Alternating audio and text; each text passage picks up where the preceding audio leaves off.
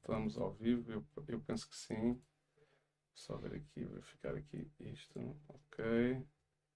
Então, como estamos ao vivo, eu passo já, antes da conversa, uh, o nosso genérico.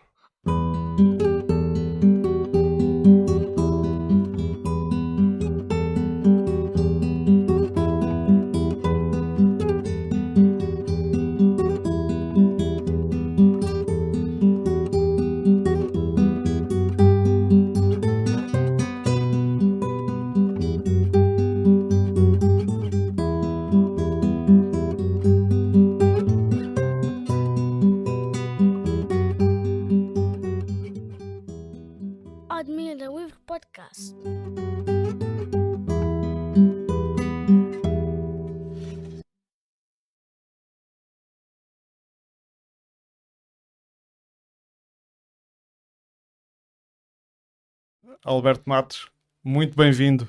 É uma honra tê-lo aqui no Admira Livros Podcast. É um prazer e uma honra também. Uh, e, e, e, antes de mais, quero apresentá-lo, porque. E penso que tudo aquilo que eu disser aqui, claro que vai ficar muito aquém daquilo que, que o apresenta na realidade, mas, mas cá vai. Antes do 25 de Abril estiveste na clandestinidade. Uns uh, meses. Ninguém sabia quando é que vinha o 25 de Abril. Claro. Uh, foste dirigente da UDP, União Democrática Popular, uh, foste deputado na Assembleia Municipal de Almada, Beja e Lisboa, estiveste envolvido nos acontecimentos da chamada Maria da Ponte, em 94, que foram os protestos contra os aumentos das portagens. Eras membro da Associação de Utentes da Ponte e um dos animadores do protesto. Uh, mais tarde até deste uma entrevista sobre isso, a contar essa história. Professor de Matemática, um dos fundadores da FENPROF, candidato às presidenciais em 1996. Uh, e isto há uma entrevista na RTP1 que eu, que eu aconselho a, a ouvir. Uh, candidato à Câmara de Odmir em 2009, foi o ano do meu primeiro mandato na Assembleia Municipal.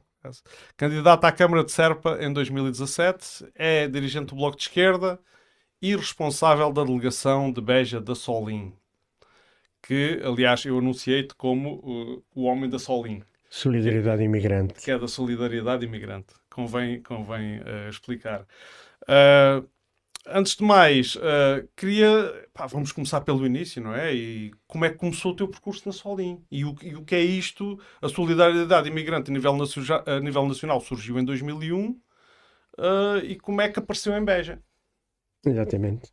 Muito bem, é de facto um prazer quando falamos de imigração o Odmira nos últimos tempos tem estado muito na moda, mas uh, para quem não andava distraído, uh, Odmira é de facto um dos polos fundamentais. Aliás, não há nenhum conselho que tenha uh, em percentagem de população imigrante que Odmira tem, por as razões que conhecemos, isso em si não é nenhum problema, é até uma potencialidade. Uhum. Mas para vos dizer que de facto, a Solim criou-se como tal em 2001 eu acompanhava já o percurso de alguns dos seus dirigentes uh, numa associação anterior, que era o Olho Vivo, que foi a Associação Mãe, uh, mas que era uma associação de jovens que fazia, tocava muitos, muitos burrinhos eh, ambiente, cultura, uhum. e a certa altura começou a tocar a imigração. Bem, só que o, o, a imigração ganhou tal peso, já ia nos 2 ou 3 mil associados, numa associação de jovens que tinha. Mas além isto, desse, isto ainda em Lisboa ou já, ainda ou já em Lisboa? Ainda em Lisboa. Uh, eu acompanhava, não é, nem sequer era membro, os, os meus filhos às vezes iam uns uh, acampamentos do Olho Vivo uhum. uh, e de repente o, o ramo imigrante do Olho Vivo ganhou tal peso que, bem, que se autonomizou, criou a Associação de Imigrantes. eu devo dizer que já, está, já tinha regressado a Beja, eu tive uma década emprestado lá na Grande Lisboa. Uh, mas já tinha regressado a Beja e obviamente comecei a confrontar-me com problemas de imigração. E, naturalmente, contactava os nossos amigos que tocavam estas áreas da solidariedade imigrante, o SOS Racismo também, uh, e. Um, Lembro-me de uma obra na Vidigueira, onde eu soube, através até de uma rádio local. Isto estávamos em, em que ano, mais ou menos? Uh, não, em 2001. Mesmo, em 2001, mesmo, mesmo no início. A, mesmo no início. Okay. E tínhamos uma obra na Vidigueira em que, de repente, uh, o, o subempreiteiro, por acaso era angolano, desapareceu com a massa que tinha recebido o dono da obra e ficaram uh, nove ou dez homens pendurados, todos ucranianos, uh, um ou dois russos, um deles tinha sido bailarino do Bolshoi, uhum. foi daquela primeira geração uhum. de ucranianos uhum. altamente qualificados, magros, cadavéricos, pareciam pessoas acabadas de sair de Auschwitz uhum. pela fome, pela exploração que passavam e ficaram sem dinheiro. Uh, Bolshoi, eu... que, é um, que é um teatro, convém dizer, em, que é em Moscou. Exatamente, é? exatamente.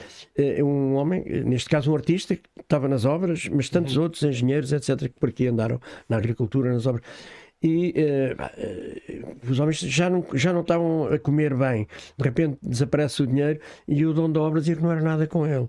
Então aí nós chamámos uh, o pessoal lá de Lisboa, da Solim, veio o Timóteo Macedo, que é o atual presidente, e o Mohamed Sek, um senegalês que foi um dos fundadores. Uhum. Foi até um episódio curioso, foi como o, o, o subempreiteiro que desapareceu era angolano, uhum. houve algumas manifestações, pelo menos verbais, de racismo uhum. de alguns daqueles ucranianos dizer que o preto, porque foi esta claro, fugiu com o dinheiro. Uhum. E, e, isso aí pusemos logo os pontos nos is. Aliás, o Mohamed Sek, que é um senegalês muito grande, que se cresceu assim para os ucranianos, que também eram grandes, e disse: pá, eu também sou, mas uh, atenção, porque aqui há um problema de quem explora e de quem é explorado, não interessa a cor da pele. Uhum. Isso foi uma e aqueles eram homens que, naturalmente, até teriam alguma experiência, alguma consciência política, mas saiu-lhes da boca. Claro, Porque muitas claro. vezes estas reações primárias não são muito pensadas. Uhum. Eles pediram muita desculpa e tal. E, a verdade é que depois nós, eh, na ACT, na altura, acho que ainda se chamava IGT, Inspeção Geral de Trabalho, trabalho. Sim, sim. conseguimos entalar o dito patrão, eh, conseguimos até entalar um inspetor que estava, estava feito com o patrão e que dizia que não havia nada a fazer. Uhum. E houve, houve, pagou até ao fim, porque há uma responsabilidade solidária claro. entre o dono, dono da obra e os milhentos subempreiteiros, porque uhum. já há muitos numa obra, uhum. quando alguém falha, em último caso é o dono da obra. Claro. Isso é uma coisa que depois desapareceu da lei, foi, a lei piorou muito nesse aspecto uh, e que depois voltou, conseguimos repor isso na construção, na agricultura, etc.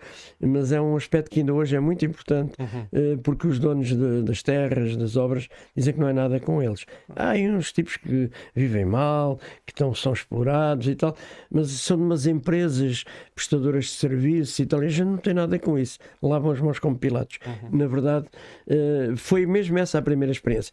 Bem, e depois posso dizer que Uh, passado uns tempos tive um problema até eh, de uma pessoa da minha família, uh, de origem de Cabo Verde, uhum. e que hoje está aqui em Odmira, um, um moço, aliás, muito estimado, não interessa agora quem, e que acabou o curso da Escola Ventos dos Caraça e queria cá ficar a trabalhar, uhum. uh, e de repente descobrimos como não tinha, tinha o visto estudo, mas quando acabou o visto estudo não era assim tão fácil ficar cá. Uhum. Comecei a ir ao CEF, a certa altura, curiosamente, alguns dos funcionários do CEF, sobretudo funcionários civis, administrativos, eh, e começaram-me, nunca mais me largaram. Oh, Sr. Alberto, mas há aqui outro. E lá vinha eu a chamar o pessoal de Lisboa.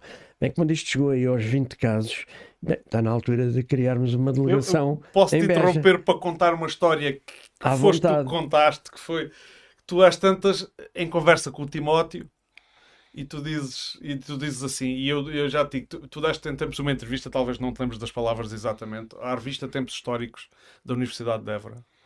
Uh, e, e diz assim: o Timóteo estava em Lisboa e disse-me: Bom, teremos que criar uma secção em Beja, dado o crescimento e a atuação e o número dos imigrantes. E dizes: Se fosse capitalista, teria dito há mercado. Bem, eu achei muita piada esta frase. Tive, tive, Curiosamente, há, há, alguns capitalistas que até uh, partidos à direita que ocuparam alguns cargos de responsabilidade, nomeadamente a nível de governos civis, etc., mais tarde me perguntavam, na linguagem deles, é para como é que tu descobriste aqui um nicho de mercado? É que ninguém tinha ligado nenhum. Só que eu não sou capitalista, claro. nem era para fazer claro, e, mercado de nada. Sim, claro, mas eu achei, eu achei piada ao paralelismo que estabeleceu. Foram depois os próprios imigrantes que nunca mais nos deixaram, a associação, eh, não só a mim, depois a associação, curiosamente, um ano depois, em maio, podemos situar em maio de 2002, uh, estabelecemos mesmo com delegação. A nossa sede era no café em frente ao CEF, em Beja, que em Beja é conhecido como o Café Bandido, não sei porquê, mas aliás sei, é uma história antiga não interessa. Okay. Uh, e, e, portanto era ali num café, a malta bebia umas cervejas, não, não muitas, né? porque a coisa corria mal, uns cafés, e íamos atendendo as pessoas na travessa, na travessa da Banha, que era a antiga sede do CEF. eh, e isso durou dois anos, até que eh, depois nos surgiu um pequeno espaço, que aliás é meu, e que esteve lá uma cabeleireira, não interessa, portanto aquilo depois correu mal, claro. e eu disse à minha senhora, entregue lá isso, porque pelo menos, não sei, já, já que não me paga, pelo menos entregue lá isso, porque podemos dar um fim social a isso. Claro. E, e, e, tem, e, tem, funcionado aí. Uhum. Tivemos lá depois, logo, na altura, uma funcionária ucraniana, há meio tempo, houve alturas em que já tivemos pessoas a tempo inteiro, começámos a ter também mais tarde uma mediadora no Uh, tivemos um gabinete de inserção profissional. Uh, neste momento nada disso existe, porque a funcionária que foi para o CEF Entretanto, com a, com a luta contra dos precários, e muito bem, e com a integração dos precários, neste momento já é funcionária do Estado e do CEF, uhum. Uh, mas con continua, obviamente, a ter uma relação privilegiada connosco. Uh, e uh, o GIP já não existe, porque nos foi fechado com critérios habituais, isto é, o, o GIP Beja com o Gabinete de Inserção Profissional, comparado com o do Seixal, os números não davam, pois não, a população também não dá. Uhum. e, e, portanto, na altura do Passo Escolho fecharam-nos isso. Mas mas uh, a associação existe, uh, ela não é de apoio aos imigrantes, ela é formada por imigrantes. Aliás, o núcleo okay. inicial é de Angola, de, da África, isso. etc. Neste momento temos a nível nacional 98 nacionalidades e mais de 42 mil associados de cartão, uhum. quer dizer que muito mais dezenas e dezenas de milhares nós apoiamos. Ninguém é obrigado a ser sócio, mas eles têm um sentimento de pertença, isto é, que não é só uma associação dos portugueses de boa vontade que nos defendem. Eu sou dos poucos portugueses que ando nisto. Uhum. Uh, uh, portanto, a esmagadora maioria dos dirigentes, dos membros, são imigrantes. Nós aqui na delegação de Beja temos 1.450 associados e há seis portugueses de boa vontade que se associaram e pagam cotas, etc. Uma questão de solidariedade, uhum. não têm propriamente nenhum problema enquanto imigrantes, eh, mas eh, isto é mesmo a questão de imigrantes que se auto-ajudam. Claro. E, portanto, usando uma frase muito conhecida, a emancipação dos imigrantes terá que ser obra dos próprios imigrantes, imigrantes. enquanto trabalhadores. Claro. Também é preciso dizer, claro. Há alguns já ajudamos encontramos patrões, por exemplo, lojas chinesas, etc. Uh, mas a esmagadora claro, maioria. Também são imigrantes. São é? imigrantes. Uh, a esmagadora maioria são assalariados e não querendo nós fazer de sindicato, muitas vezes quase somos obrigados a fazer, uhum. porque é a ACT, é os tribunais de trabalho. Uhum. É, a primeira coisa é, é, são os documentos, eu já estou a antecipar-me, mas logo a seguir são os problemas claro, laborais. Eu, eu, depois eu ia te perguntar mais detalhadamente depois como é que isso. Uh, tudo funciona, mas uh, a pergunta uh, que eu tinha aqui para ti é e que tu, de certa forma, já respondeste, mas talvez poderás acrescentar alguma coisa, é como é que a Solim contacta com os imigrantes, uh, como é que se conquista a sua confiança, como é que vocês se embrenham nos meios, nomeadamente aqueles meios em que eles representam grandes massas e que às vezes estão deslocados dos centros urbanos. Pronto, isto é, não é como é que a Solim contacta os imigrantes. Digamos que os imigrantes, não, agora brincando, sim, sim. não deixam a Solim nem dormir às vezes. Isto é, eles é que nos contactam, porque eles são também, muitos deles, a Solim, uh, e posso dizer que nós não fazemos grandes campanhas de marketing. Uh, eu, há outras instituições, até ligadas ao Estado, centros locais de apoio ao imigrante, etc., distribuem panfletos e muito bem, e com o número de contacto. Às vezes põem o número da GNR, que é uma coisa, com todo o respeito, não atrai muitos imigrantes, porque a malta às vezes ainda não tem papéis e tem um bocado pois, de desconfiança e tal.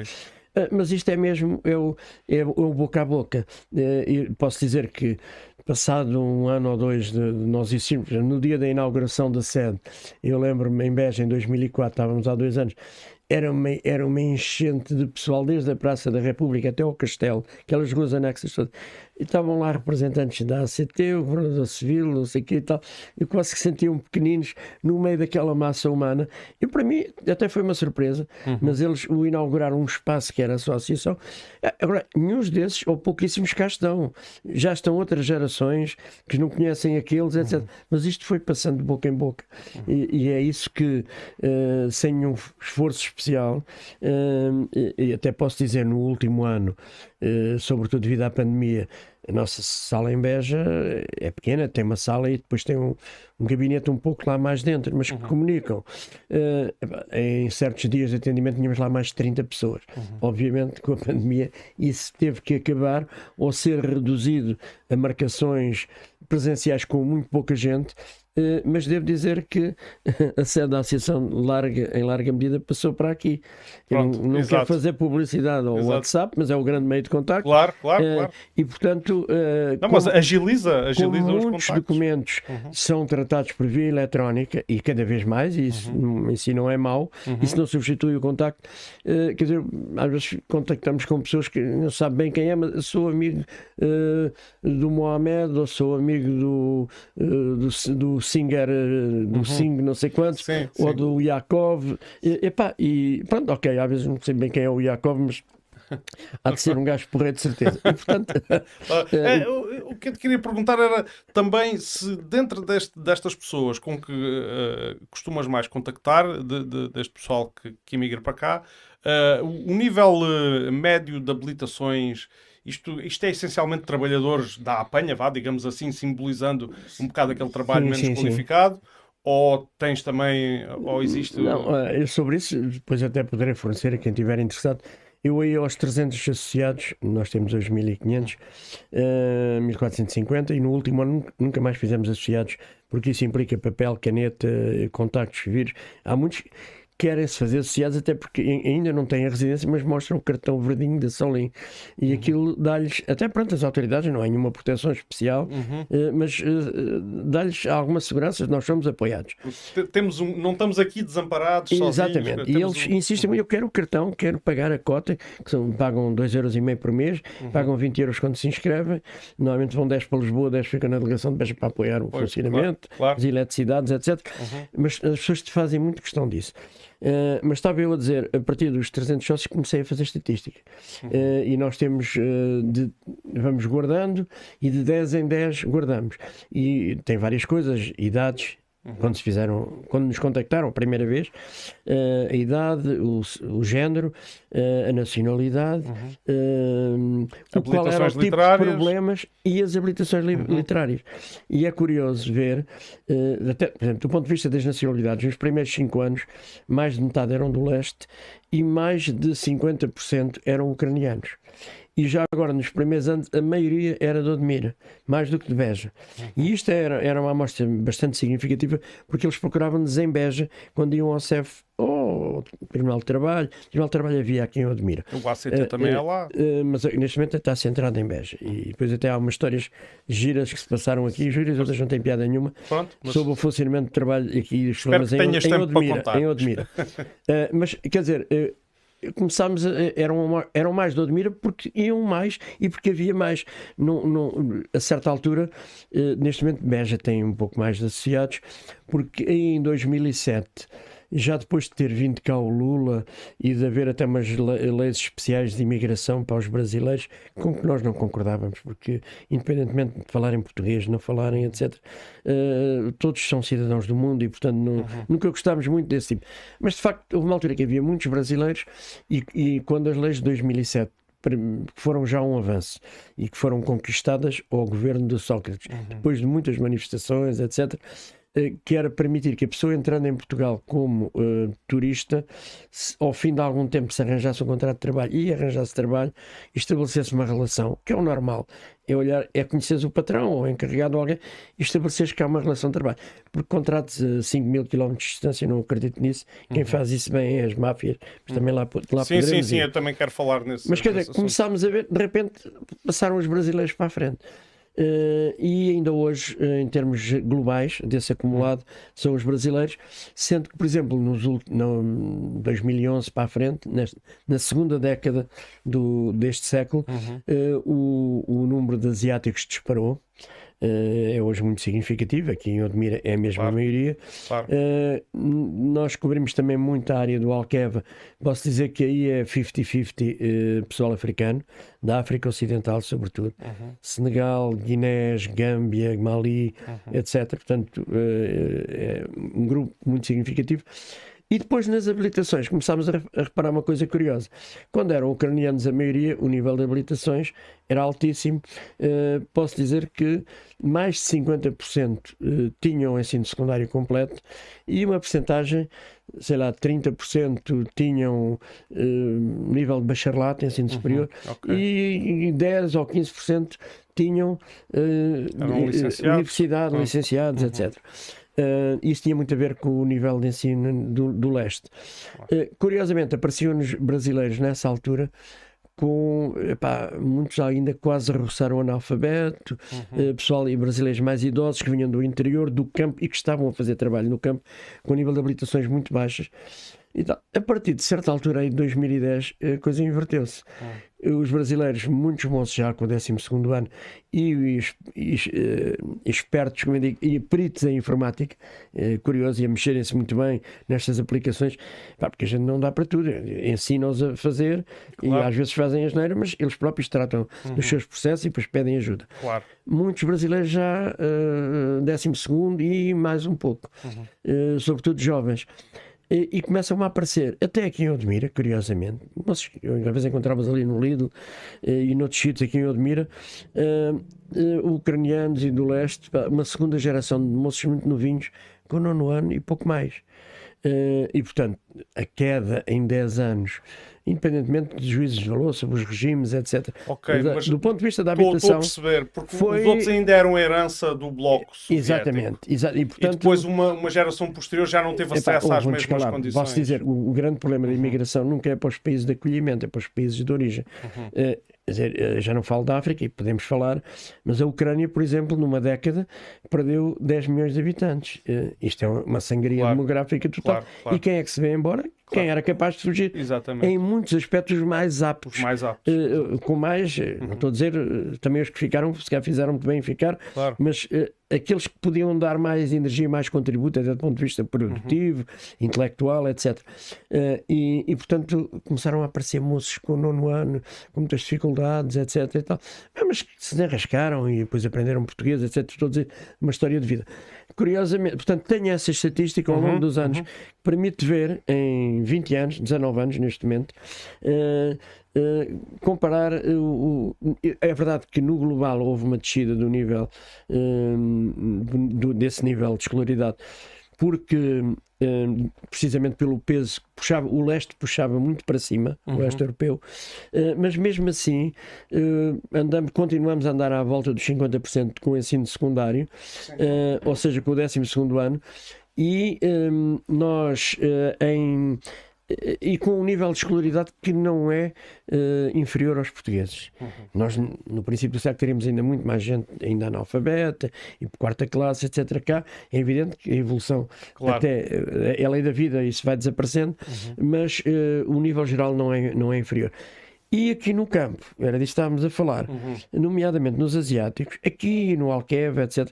Bem, eu tenho amigos indianos muitos com, para já também se mexem muito bem nas informáticas, nos Facebooks, etc. Uhum. Aliás, há aqui um amigo que mora aqui bem perto que uh, demorou quatro anos a legalizar-se e que me mostrou, e ele chorando, eu vi crescer o meu filho pelo WhatsApp.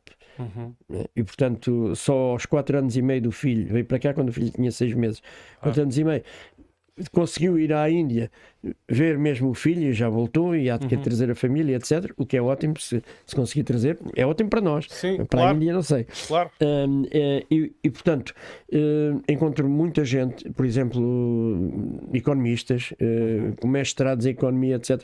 Um rapaz que vivia ali em Balizão, que é um daqueles que eu não esqueço, uh, que me chamou porque o patrão não pagava segurança social em nome de um grupo de, de balizoeiros que moravam ali ao pé da bomba de gasolina.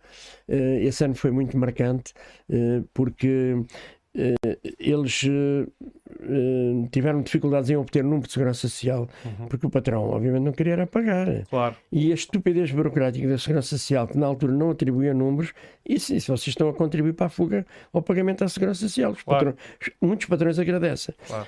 E esse grupo que vivia ali perto do cemitério de Balezão, é um dia, olha lá, está ali entrada uma senhora chamada Catarina Fêmea, etc. e tal.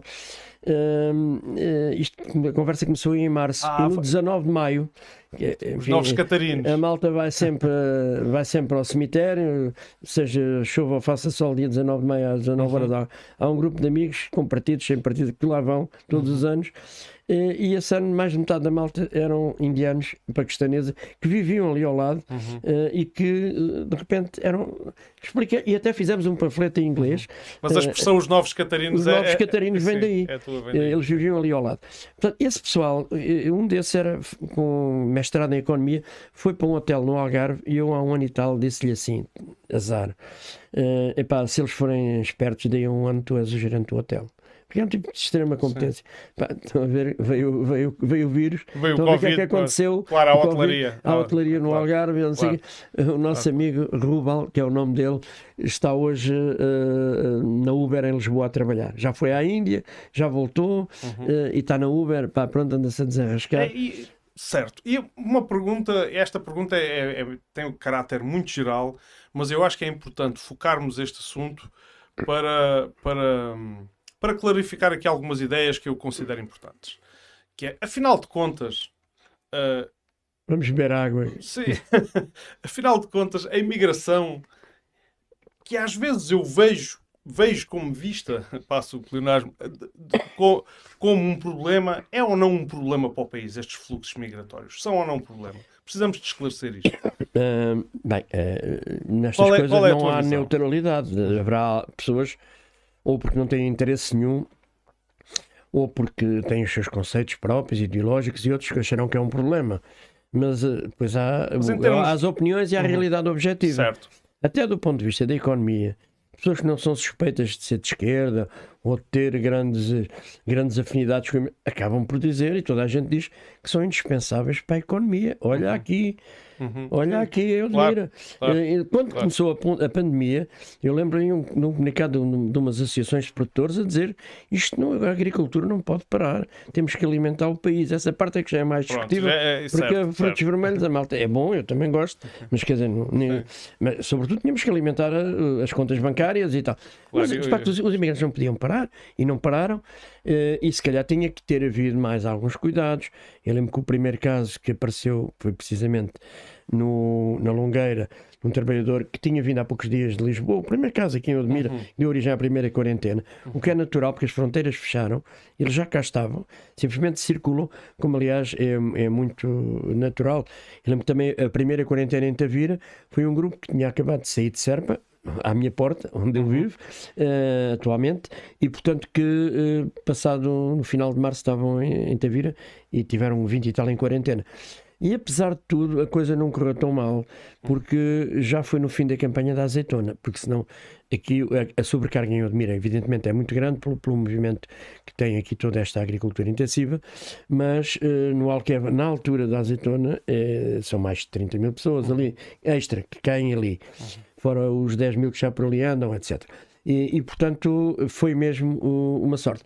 E não há milagres nisto, não é um problema, obviamente, não é pela nacionalidade nem pela cor da pele que isso se transmite, admira, bem, está tudo à vista. Bastou claro. começar a haver testagem uh, em força nos últimos tempos e houve. Uh, uh, eu, eu, na altura disse: se, se, fizerem testagem em força em Ferreira do Alentejo, em Serpa ou em Beja na altura, ou em Moura na altura da azeitona, acontece exatamente o mesmo. Uhum. aliás, agora está anunciada, um, eu acho muito bem, uma, uma campanha de vacinação, por exemplo, no Val da Rosa. Eh, se além da vacinação foram feitos alguns testes, não, não quero ser alarmista, mas obviamente vão. Volta Rosa, que é onde se produzem aquelas famosas uvas. Uh, aquelas uvas sem grainha, beijadas pelo sol do Alentejo, não sei o quê e tal. Pronto. Uh, e, e, portanto, é, é, estas grandes concentrações e depois as condições em que as pessoas vivem, sobretudo a habitação, Epá, uh, sem um mínimo também de privacidade. Eu, também queria falar dessa Sem um mínimo de privacidade, com tudo. Obviamente que basta haver um, um contágio, o vírus não é parvo uhum. e, portanto. Eu, eu, gostava de falar, uh, mas já que falaste, podemos falar agora, não, é, isto não tem propriamente uma ordem. É como cerejas, não é? Sim, é a conversa. Caso, os morangos, diga. framboesas. Uh, uh, olha, antes de mais, cumprimentar o Pedro Gonçalves, que nos está a ver e que já nos cumprimentou. Pronto, aproveitar okay. isso. Uh, Pedro Gonçalves, que tu conheces subejamente. Há uns Uh, então, mas é esta, esta questão de. Já agora deixa-me só brincar. Sim, força. É minha, uh, no meu currículo autárquico de Admira, de facto concorri à Câmara de Admira, obviamente não fui eleito uhum. vereador, uhum. Né, não estamos ainda nesse patamar, uhum. uh, mas ajudei a que fosse eleito o primeiro deputado municipal e ficou qualquer coisa e a malta ainda aí anda. É e eu acho que é, é isso. Isso é importante, não é por uma questão de um bico partidário, é em termos de, de, uhum. de uma força participativa e de esquerda e que, também, e que também intervém nestas coisas, das agriculturas dos imigrantes, etc. Sim, é verdade. Como, como aliás, Verdade. não há exclusivos partidários. Uhum. Era tão bom, eh, eu costumo dizer que não tenho nenhum problema, tenho, não tenho, quando estou a falar de imigrantes, não tenho que esconder o partido, né, porque eu sou só um e, portanto, eh, a, a nossa unidade. e- mas é a coisa mais natural. eu já fui sindicalista, ver sindicalistas de partidos de esquerda, como ver dirigentes de confederações patronais de partidos de direita. Claro. Também às vezes há uns cruzamentos e um bocadinho mais. eh, portanto, eh, é absolutamente. Mas era tão bom que mais pessoas de outras áreas políticas.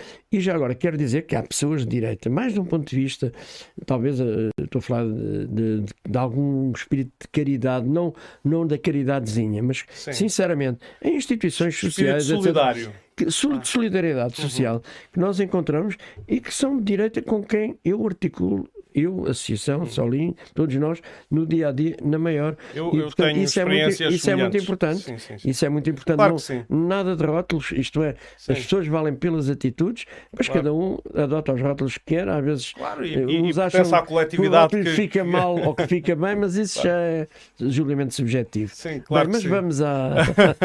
Claro, sim, eu entretanto ah, ah, ia perguntar sobre esta questão dos imigrantes e, da, e, daquele, e, e do mal-estar, do impacto social que é reconhecido, não é? Ah, e que muitas vezes se traduz em mal-estar ah, da, da população que, que os recebe. Ah, isto é mais responsabilidade de quem? De quem emprega, dos que vêm, que não se, que não se adaptam à nossa cultura, das nossas políticas que não, que não, que não, tem, que não temos uma habitação que, que dê, que, que preveja.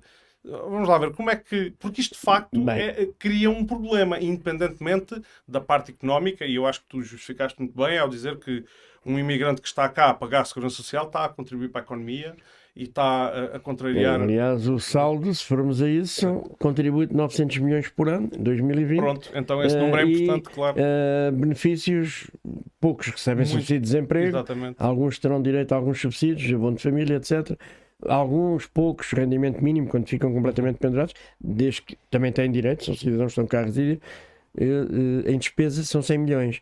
Portanto, só aí o saldo é positivo Uhum. em 800 milhões. Mas eu recuso-me, eh, obviamente, Claro, a, a- a a uma mercantilizar. economicista disso. Claro, claro. claro Mas, que sim. eh, Mas, mas pronto, são factos, são números. que- exatamente, exato. Convém, convém perceber isto. E isto eh, tem a ver com qual é a origem. Eu, eu, eu digo, só, só interromper por mais uma Uhum. coisa. Porque é que eu quero esclarecer isto? Porque às vezes, e às vezes, eh, há bocado falámos entre direita e esquerda, há fações mais extremadas à direita, que dizem, que acusam é, o país de ser muito benevolente com pessoas que vêm para cá viver de subsídios e, que- e deixarem-os de cá à míngua. Portanto, no fundo, é, é Pronto, para- Eh, pois eu às vezes até eh, já mandei um convite público a essas pessoas para, por exemplo, para se inscreverem para apanhar azeitona, porque se não É querem, quando disseram que há uma invasão de imigrantes eh, ali na zona do Alqueva, dizem, pá, faz favor, façam um bicho e inscrevam-se para apanhar azeitona. Não há. Bem, Claro. e já agora também quer dizer, porque é que não há portugueses em 90 e tal por cento dos assalariados agrícolas neste momento são estrangeiros. Há alguns portugueses, obviamente, ainda.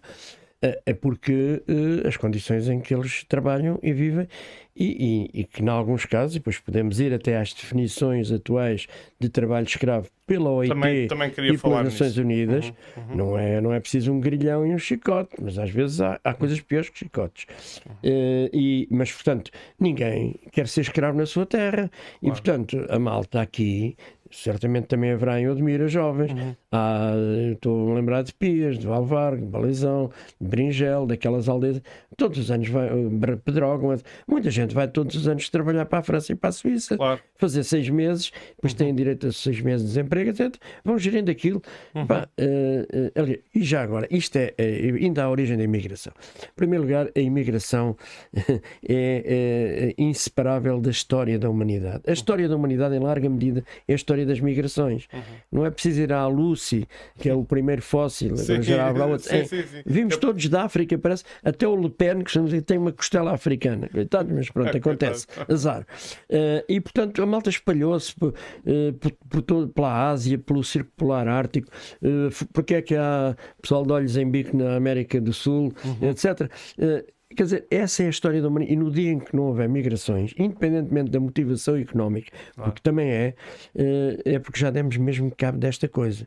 Não, é que não há mesmo planeta B, nem C, nem D. É porque já demos cabo disto, Claro. ou o sistema económico vigente capitalismo selvagem que temos, que eu também não conheço outro já agora. Eh, há pessoas com boas intenções, mas o sistema em que vivemos é este e tende a nivelar O tudo por baixo. sim, sim. E portanto, é porque já demos cabo disto eh, quando acabarem as migrações. Então, porque é que eles vêm? Eu também costumo dizer, não é preciso ser marxista para dizer que o fator económico é que determina em última análise a história. E é. Eh, mas há uma velha frase das campanhas eleitorais americanas, a certa altura não se percebia porque é que um tipo muito antipático tinha ganho as eleições, já não sei se era o, o Reagan, se era um qualquer. Houve uma, uma célebre frase que é é a economia estúpido. Quer dizer, é a economia que chama este pessoal para vir para cá trabalhar. Eh, e se calhar a economia que até não é que serve melhor as regiões e o país, é- podemos discutir isso tudo. Mas é, que- é que é dominante. Claro. Foi a economia que o chamou. Ninguém vem para aqui fazer. Quer dizer, há muita gente que vem fazer turismo, felizmente, como Claro, se sabe. Claro que sim. Mas esse pessoal esses não vem para cá fazer turismo. ao- aos 40 dentro de uma Pronto, casa. ok. Pronto, é. E então, eh, o, o fator eh, é de facto esse, é o fator determinante. Eh, agora, eh, é evidente que, por isso é que eu digo que a atividade tipo de economia, a começar pela própria atividade económica, não se integrou, eh, caiu, aterrou eh, de avião ou de outra forma qualquer, caiu aqui em cima. Eh, no caso de Odmira, as estufas, tudo aquilo que é essa com muito pouca articulação com a economia, eh, sem, digamos, sem estímulos e sem sinergias com a economia local existente e, e- e- e co- até com os velhos, velhos, no bom sentido, eh, modos de produção agrícola, etc. Quer dizer, não houve uma sinergia, não houve uma valorização, houve um abafamento, um estufamento eh, deste, de- de- de- de- da economia, nomeadamente da agricultura local. Portanto, o, o- quem veio trabalhar também veio sem grande planeamento, aliás, sem planeamento nenhum. Eh, eh, isto estava a dar e o pessoal começou a, começou a aparecer. Nós tivemos em Portugal, e desde, que- desde que a Solim existe, só, eh, a, década de 90, a década de 90, ainda anteriormente, foram as grandes obras, a Expo e tal. Depois tivemos aqui no Sul, a A2, o Alqueva e tal, obras, grandes obras públicas. E Depois tivemos aqui, depois desta desgraça do Thierry Roussel, aqui no, no fim dos anos 80, e ainda até, eh, olha, nas presidenciais de 96, quando eu andei metido nessa aventura, eu lembro-me de ter ido, eh, salvo erro, com o vereador Manel Cruz, que na altura eh, ali ver os plásticos que sobravam, ver e mostrar ao país de alguma Sim, maneira claro. eh, o, o- o descalabro ambiental e outro. Aquilo ficou abandonado durante, durante alguns anos. Bem, felizmente a coisa retomou, mas não se aprendeu nada. Portanto, eh, é, é, é um mercado a funcionar de forma completamente. Não é espontânea, é selvagem. Eh, e, e sim, isso é que é selvagem. E, portanto, eh, cria desequilíbrios. E cria desequilíbrios. Eh, desde logo, na utilização de serviços públicos que não estavam preparados. Eh, quer dizer, o pessoal pode ficar muito chate- chateado, quer ir tratar de uma coisa às finanças, está lá uma bicha de 50 imigrantes ou de 20, mas o pessoal precisa do número de contribuinte eh, para poder contribuir para o país, já agora, é? além da segurança social, etc. E tal. Eh, Serviços de saúde, etc. Há muita coisa que não, não estava preparada. Agora, eu digo uma coisa: eh, essas pessoas, eh, vão- a culpa é, de- é das- é dessas pessoas? Não é, seguramente. Claro que não.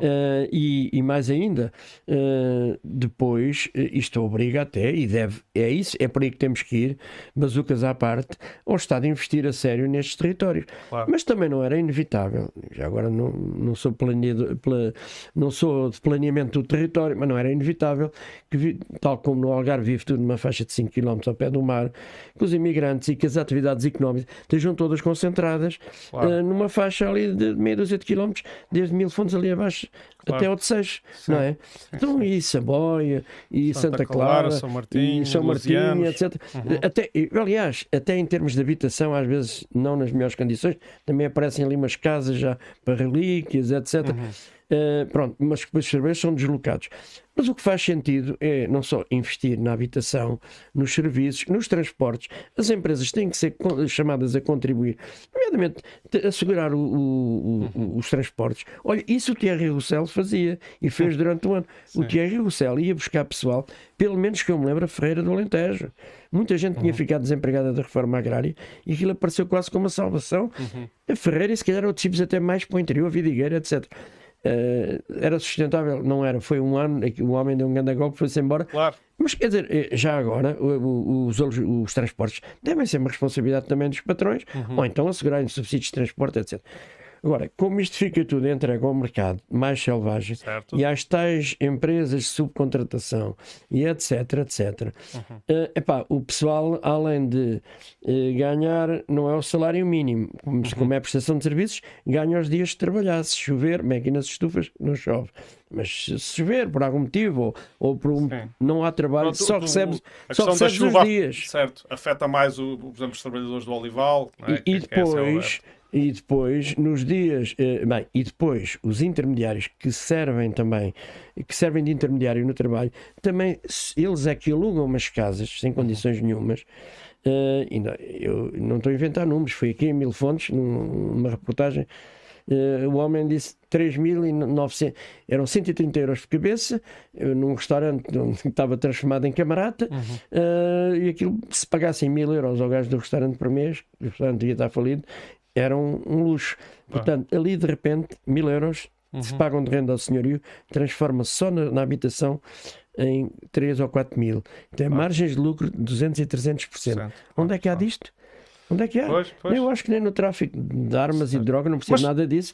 Eh, quer dizer, margens de lucro destas claro. são. E depois ainda lhes cobram a habitação, os transportes naquelas magníficas carrinhas de nove lugares que levam 15, sim, se preciso. Eu, eu, mesmo, aqui, e, portanto, mesmo aqui ao nosso lado. Descontando, descontando, descontando. A malta se levar dos 600, se trabalhasse o mês todo, se levar 300 para casa, estão cheios de sorte. Uhum. Ainda tem que mandar para a família e tem 100 euros para comer aí no. Uh, uhum. comprar umas coisas para comer, não é? Claro. Uh, ora, isto é é, é de facto, e os senhores donos das terras, de, das estufas. Agora já nem é da terra, porque aquilo é claro. é tudo hidró, não, hidrófobo. Exato, hidrófobo. Exato. Já, bem, uhum. já estou a meter os pés por Não, não, eu, eu, eu, percebo o que queres dizer. Eu entendo Pronto, o que queres dizer. Já não é claro, não, não utilizam o sol para o cultivo. Exatamente. Sim. Portanto, o pessoal lava as mãos, porque até tem uns trabalhadores efetivos e tem alguns, as grandes empresas, naturalmente, uh, têm um, um corpo permanente, até para garantir alguma qualidade e formação, uhum. etc. É natural. Uh, mas depois, no pico das campanhas, eles aqui em Odmira diziam que 70% eram permanentes, mas eu não uhum. acredito nisso. Aliás, depois perguntei, estou aí no pico da campanha. Ah, isso aí temos que contratar uns Sim, eu aí gostava de dar uma informação. Eu estive aqui há uns tempos uh, aí, sentado onde tu estás. Esteve um senhor que se chama Paul Dolman e ele teve, ele é um dos sócios fundadores da ASA e teve 22 anos Exatamente. ligados à fim da Se calhar até conheces, ligado à Vita Cresce. Uh, e eu perguntei-lhe como é que era a questão da contratação, afinal, como é que é isto da contratação? Uh, e ele disse-me muito sinceramente que, de facto, na altura de, dos picos, tinham que utilizar as empresas de Mas a gente percebe que há já uma sazonalidade. Uhum. Agora, isto vale tudo, e já agora também há empresas de trabalho temporário Uh, epá, com um bocadinho mais de credibilidade, até porque algumas são multinacionais e Mas têm há as máfias, a defender. A, até... a Solin tem conhecimento de, não, dos casos das, de, claro das que temos, sim, sim. claro então, que temos, mas... e, e, e, eu depois já vou recuar até um bocadinho aqui aos, aos, princípios das nossas experiências em Odmira, eh, que são, são significativas. Mas mais recentemente, uhum. uh, muitas destas, destas empresas são formadas na hora e, e, são formadas na hora. Em Portugal, na União, estas, estas intermediárias, uhum. uh, em Portugal, na União Europeia ou em qualquer parte do mundo. Por exemplo, toda a gente se lembra talvez de haver ali uma barraquinha em frente ao, Sant, uh, ah, ao Intermarché de São Teotónio. Tinha a bandeira, não era a bandeira, a bandeira da Tailândia e de Israel. Sim, sim. Coisa sui generis que era isto. Era uma empresa de trabalho temporário israelita. Como há muitas, os israelitas especializaram-se nisso até porque eu suponho que utilizam para manter grande parte da população palestiniana no desemprego, desemprego e para manterem aquela opressão uhum. uh, sem nome, uh, de que evidentemente os judeus foram vítimas, como toda a gente sabe. Claro que sim. É, claro é pena sim. o que. Sim, mas. Uh, pronto, aquele sistema. Aquele sistema da apartheid. Um dia fui encontrar em Madrid, numa, numa um fórum social das migrações, uma organização que é o maior sindicato talvez no mundo, e é de serviço doméstico de mulheres filipinas, que nos disseram: Ah, mas essa malta, eh, eles trouxeram tailandeses mas também trazem uh, mulheres filipinas uh, domésticas para todo o serviço, já agora, uhum. para Israel e para a Arábia Saudita e não sei o quê, porque religiões à parte entendem-se todos no negócio. Claro. E, portanto, os sheiks da Arábia Saudita. E a primeira coisa é ficam logo com os passaportes. Essas mulheres ficam escravas na casa enquanto os patrões quiserem. Uhum. Uh, e, portanto, elas têm um grande papel de denúncia e, e, de facto percebemos que Israel aqui estava bem colocado, estava habituado a trazer pessoas lá do outro lado do mundo, colocou aqui tailandeses. Tudo bem, os tailandeses. Já agora, os contratos vinham todos muito bem feitos, eram feitos a milhares de quilómetros de distância, com todas as legalidades. Chegavam cá. Bem, só teve um problema. A primeira tailandesa hum, que arranjou um namorado ali em São Teotónio foi mandada regressar à base rapidamente. Uh, e uh, ela foi apoiada. Nem, Mas nem... por ter arranjado um namorado local... Qual era o problema? É que ela começava a contar ao namorado e começava-se a saber cá fora a outra parte do esquema. A outra ah. parte do esquema é que eles ficavam a dever na Tailândia para vir para cá à máfia tailandesa, uhum. que depois tinha os seus prolongamentos cá através desses intermediários, uma parte do salário logo era direto para pagar à máfia. Quanto é que ela nos disse na altura? 6 mil euros. 6 mil euros. Eu há dias ouvi aqui um moço indiano, aqui nestas últimas campanhas da televisão sobre Admira, dizer que eu tive que pagar um senhor lá na Índia 16 mil euros. Uhum. Eu fiquei espantado, mas isto é inflação. E é o mercado selvagem a funcionar. Ou seja, Uh, essas uh, pessoas, mesmo que tenham os papéis todos direitinhos, uh, e isso depois leva-nos à lei de imigração e, e outras Eu coisas. Também queria falar um venha bocado tudo, sobre, sobre. Venha tudo muito certinho já do país de origem, uhum. não garanto que não estejam livres das máfias. Porque essa moça depois foi tirada daqui, foi para uma casa-abrigo e foi com ajuda, não foi da Solim, foi de autoridades, de autoridades, uhum. não eram policiais, mas de autoridades deste país, que muito bem, e, e, ela depois disse que na, lá na Tailândia, papá, mamã, e fez assim, estavam ameaçados de, eh, de morte e de, claro, e de claro. isto é porque as famílias lá também Chantagem, ficam reféns do pagamento destas coisas uh, e mais tarde ela libertou-se mesmo disto eu sei que mais tarde até já eram uh, tailandeses que arranjaram moças ali de Santo António isto é, as primeiras gerações, enquanto eles não pagam o tributo à máfia, estão mesmo prisioneiros. Uhum. Epá, depois começam-se. A... Como, como, aconteceu com os ucranianos. Mas, mas com os contratos todos legais. Portanto, isto para detectar por parte das autoridades seria muito difícil. Uh, só é quando ela se veio queixar e foram, foi ajudada pelas autoridades e depois foi. E eu já agora eu posso dizer que eu vi no telemóvel de uma dessas autoridades que ajudou ameaças de morte. Que essa autoridade que é uma autoridade, me mostrou. Uh, a própria autoridade ameaçada? Que, não tem, as máfias não têm problemas em ameaçar ninguém. Claro. Uh, também, vale o que vale, muitas vezes não, não se pode acobardar esse tipo claro. de, de, valentões. Claro, uh, muitas vezes é mais para intimidar, uhum, mas na verdade vale isso.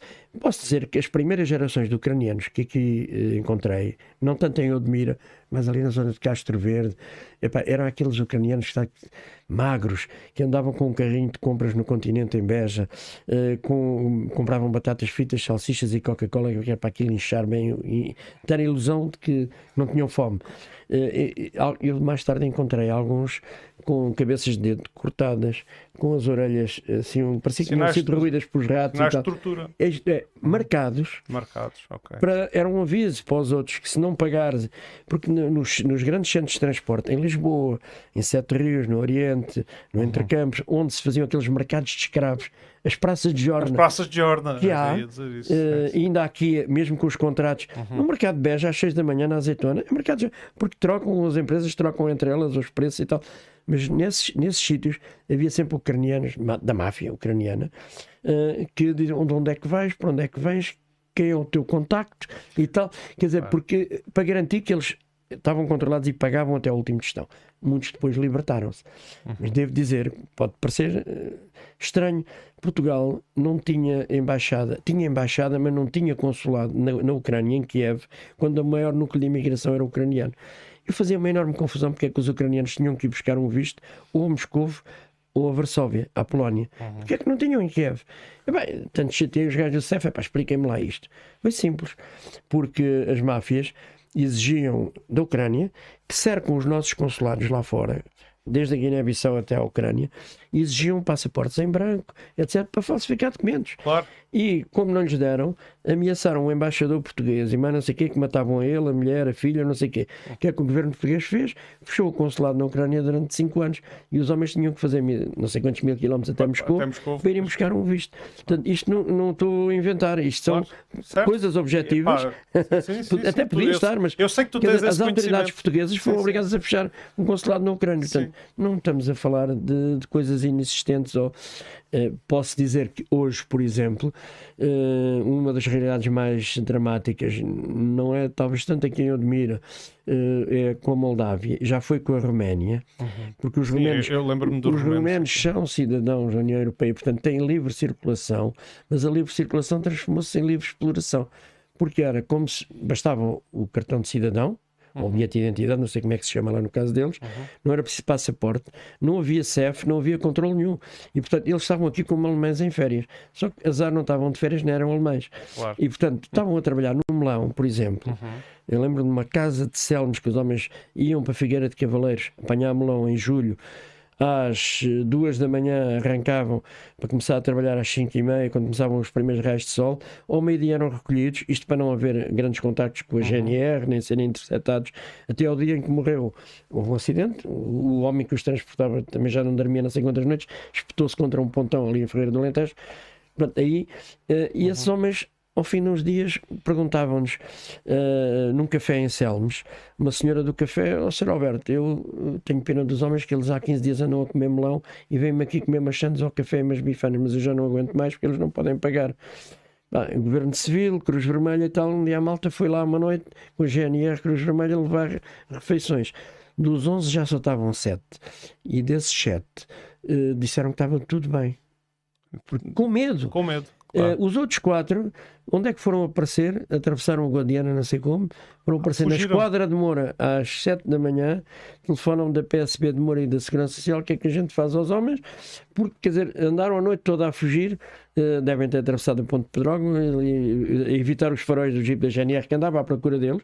Claro. Uh, e depois, quando cá chegaram, é para ser senhor, vamos ao Tribunal de Trabalho, vamos aqui, vamos ali como muitos desses nos montes em que entra a GNR, a PJ, uhum. o CEF libertar romenos, isso via-se muito. Eh, epá, vamos participar e tal. Eles só se querem ir embora e já nem querem saber se lhes pagam os salários. Pagam... Até porque a família lá está de facto ameaçada. Pois. Eh, e portanto, este drama hoje passa-se muito com os moldavos que os romenos já ascenderam um bocadinho na escala e também já houve muitos que passaram pelo conto do vigário e portanto já não acreditam, a coisa espalhou-se. Uhum. Mas os moldavos têm um acordo de pré-adesão com a União Europeia, tal como o Brasil, não precisam de visto, entram, chegam ao aeroporto ou chegam de carrinha, que é a maior parte dos casos, e, e a gente encontra. Uh, em casas, por exemplo, vão parar o hospital de Beja moldavos uh, com fraturas graves, uh, grandes sovas que eles levam, Pá, depois dizem, quando tiver alta não quer voltar para aquela casa.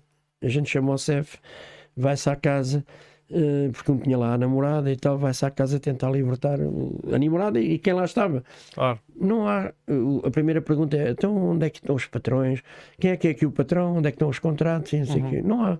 Só que em cada casa há dois especialistas em artes marciais, não é preciso armas de fogo uhum. que é a malta assim, segurança é, da é, pesada. Uh, pessoal moldavo, tem, ex-polícias, ex-militares em alguns casos, uhum. em cada casa há dois, controlam 9 ou 10 homens. Uhum. E, portanto, eles trabalham até à exaustão.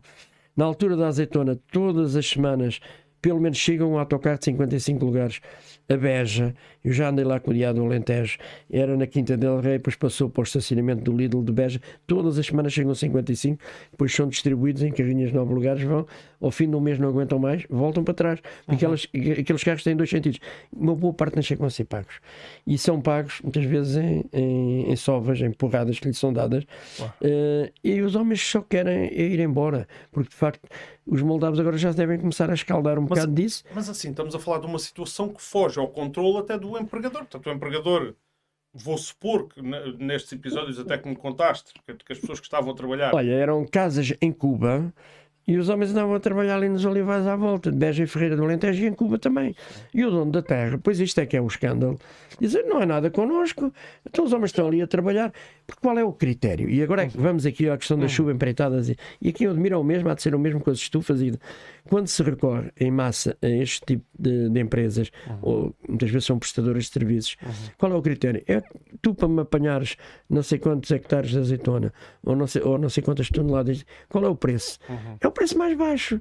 Ah. E portanto, é, isto nivela por baixo tudo. E eu posso dizer que não tenho nenhuma simpatia por este tipo de empresas, mas eh, estou-me a lembrar de um caso de Ferreira do Alentejo, pá, que é um senhor que até faz contratos e tal, que a malta precisa daquilo para se legalizar, e nem que seja para começar, mete o contrato naquele, depois muda, tenta mudar para um melhor e tal. Bem, às vezes é uma ilusão, mas uma dessas empresas prestadoras de serviços me veio queixar Ó, oh, Sr. Alberto, a gente faz 45 euros o hectare, isto é uma hipótese para sim, apanhar sim, azeitona. Sim. Eh, aparece logo um que faz 40 ou 35, já vamos em 30. Nós temos que fechar a porta. Quer dizer, e quem é que fica a esfregar as mãos? intermediários a, a Os intermediários. E quem é que fica a esfregar as mãos? Quem é o beneficiário disto?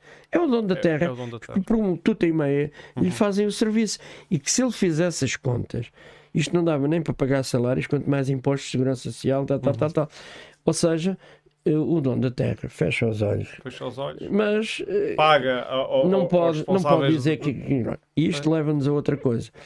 Aí em 2014, eh, depois de ver muitas coisas destas, eh, e agora aqui há alguma articulação eh, eh, de facto, eu sou de um partido político, falando com algum pessoal do Parlamento e com vários Podes partidos à esquerda. Não, não, não sou do Bloco de Esquerda. Pronto, não, não, okay, não dizer não, o nome. Não, não, não, eu nem, nem que me inibisse, não valia a pena, porque está na testa. Uh, mas uh, com o grupo parlamentar e depois com o grupo parlamentar do PCP, lá se convenceu o PS, etc.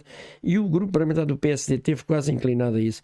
Foi repor a tal questão da responsabilidade solidária entre o dono da terra uh, e se, se, falhar algum dos empreiteiros ou subempreiteiros que anda lá dentro da terra ou da obra ou uhum. de outro tipo de trabalho, né? a indústria não é tão. também há subcontratação. Uhum. O outsourcing hoje é o que está a dar, é, é a moda neoliberal.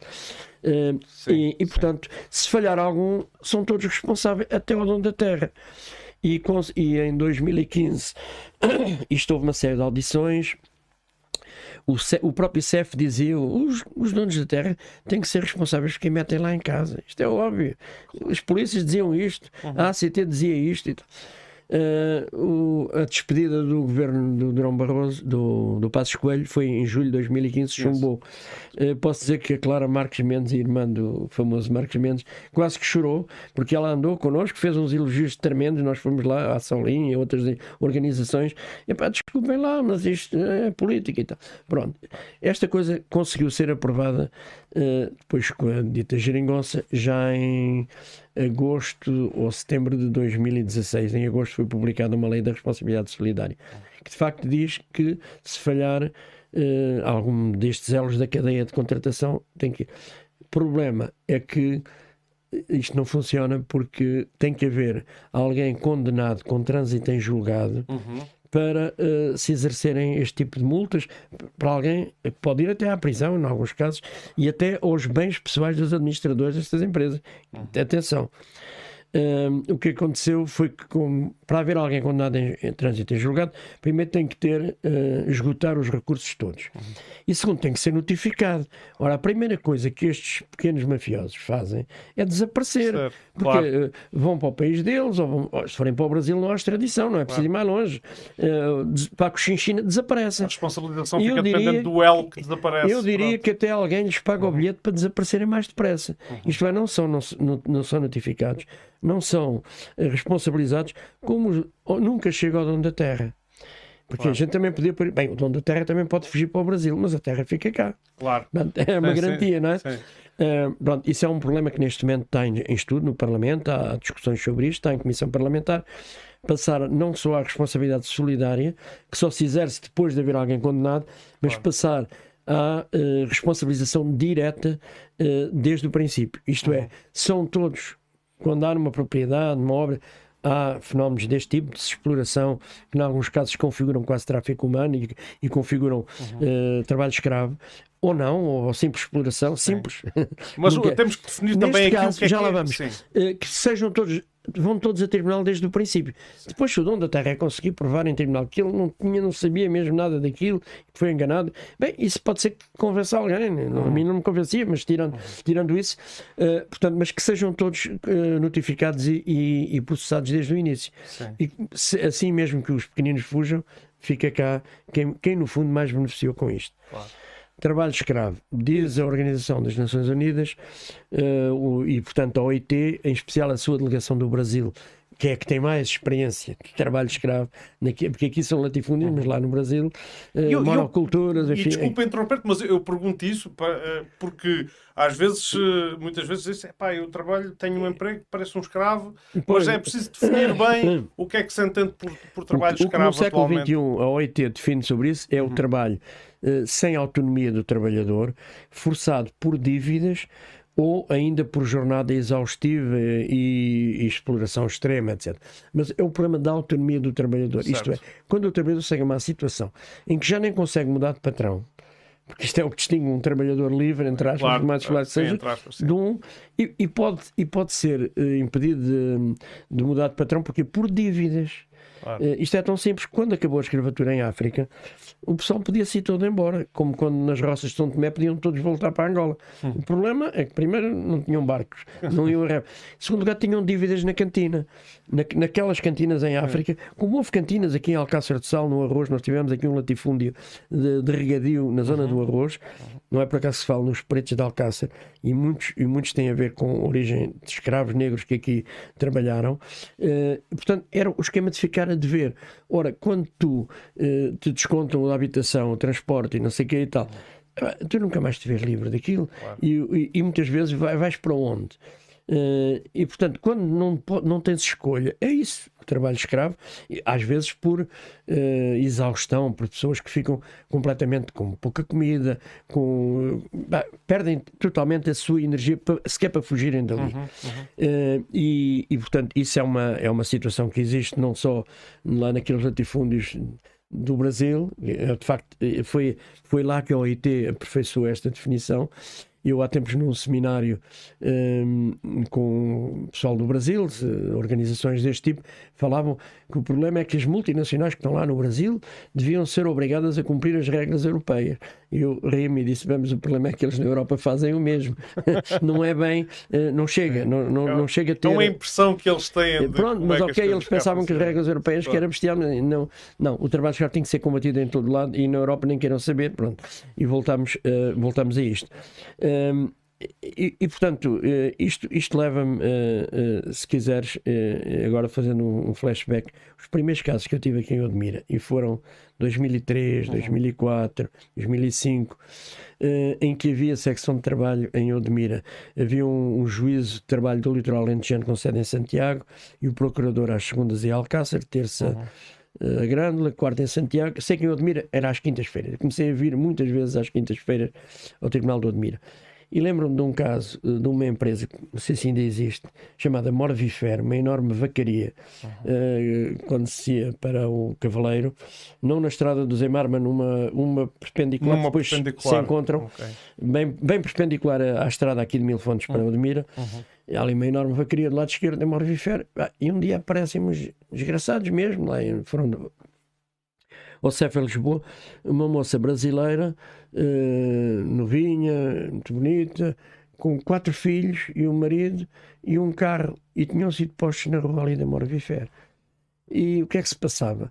Uh, eles trabalharam lá dois anos e tal, sábados, domingos, noites. O marido então fazia os turnos, dois ou três turnos, horas e horas e horas e horas. E uh, na altura o, o dono daquilo, que não sei se ainda é o mesmo, pô-los na rua e mais chamou a GNR.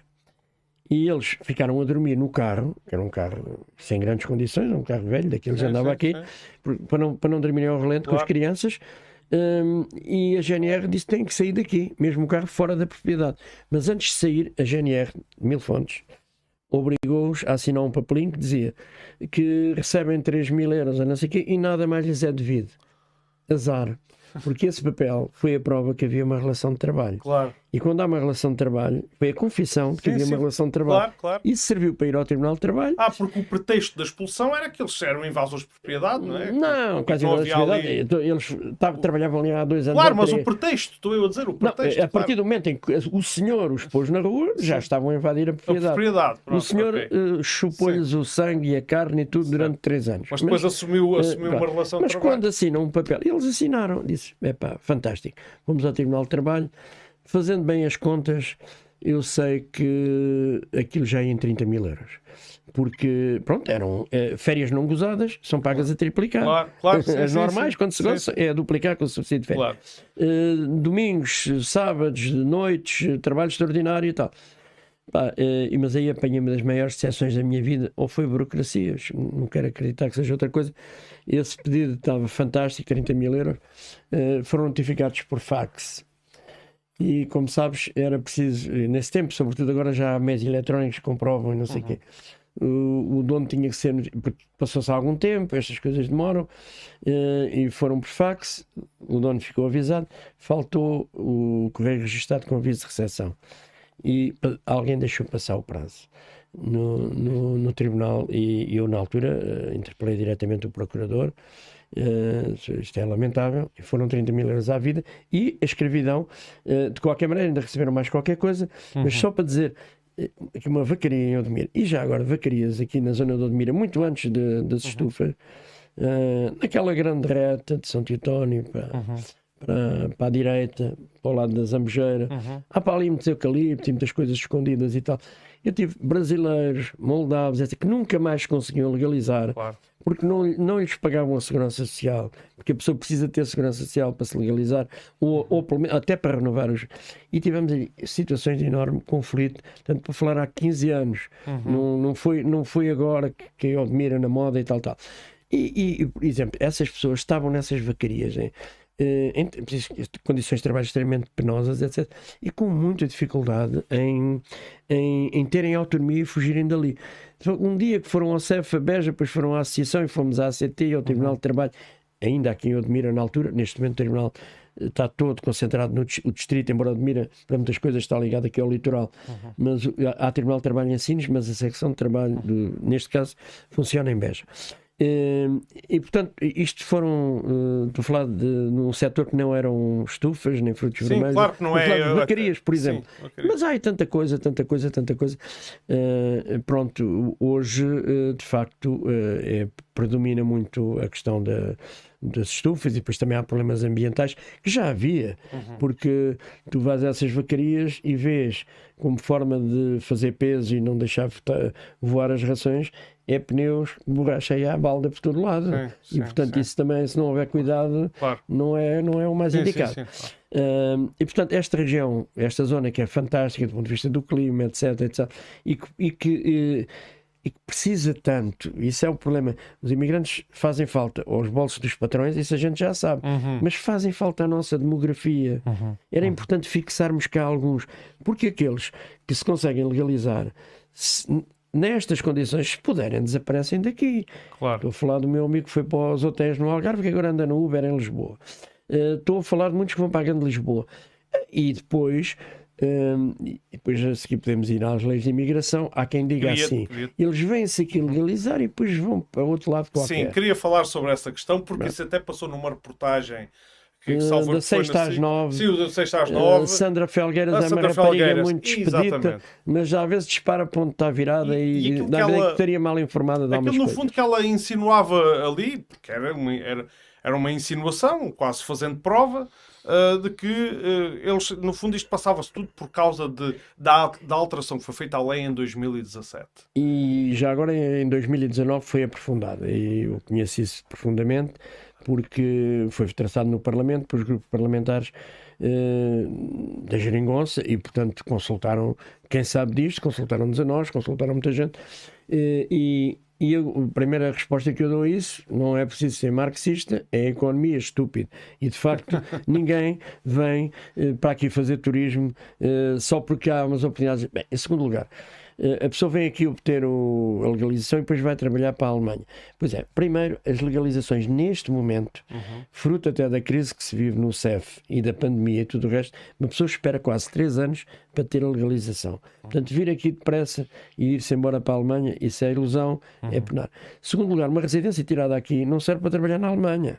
Okay. Uh, agora, de facto, se tiveres residência num país europeu, podes viajar durante algum tempo como turista e tal.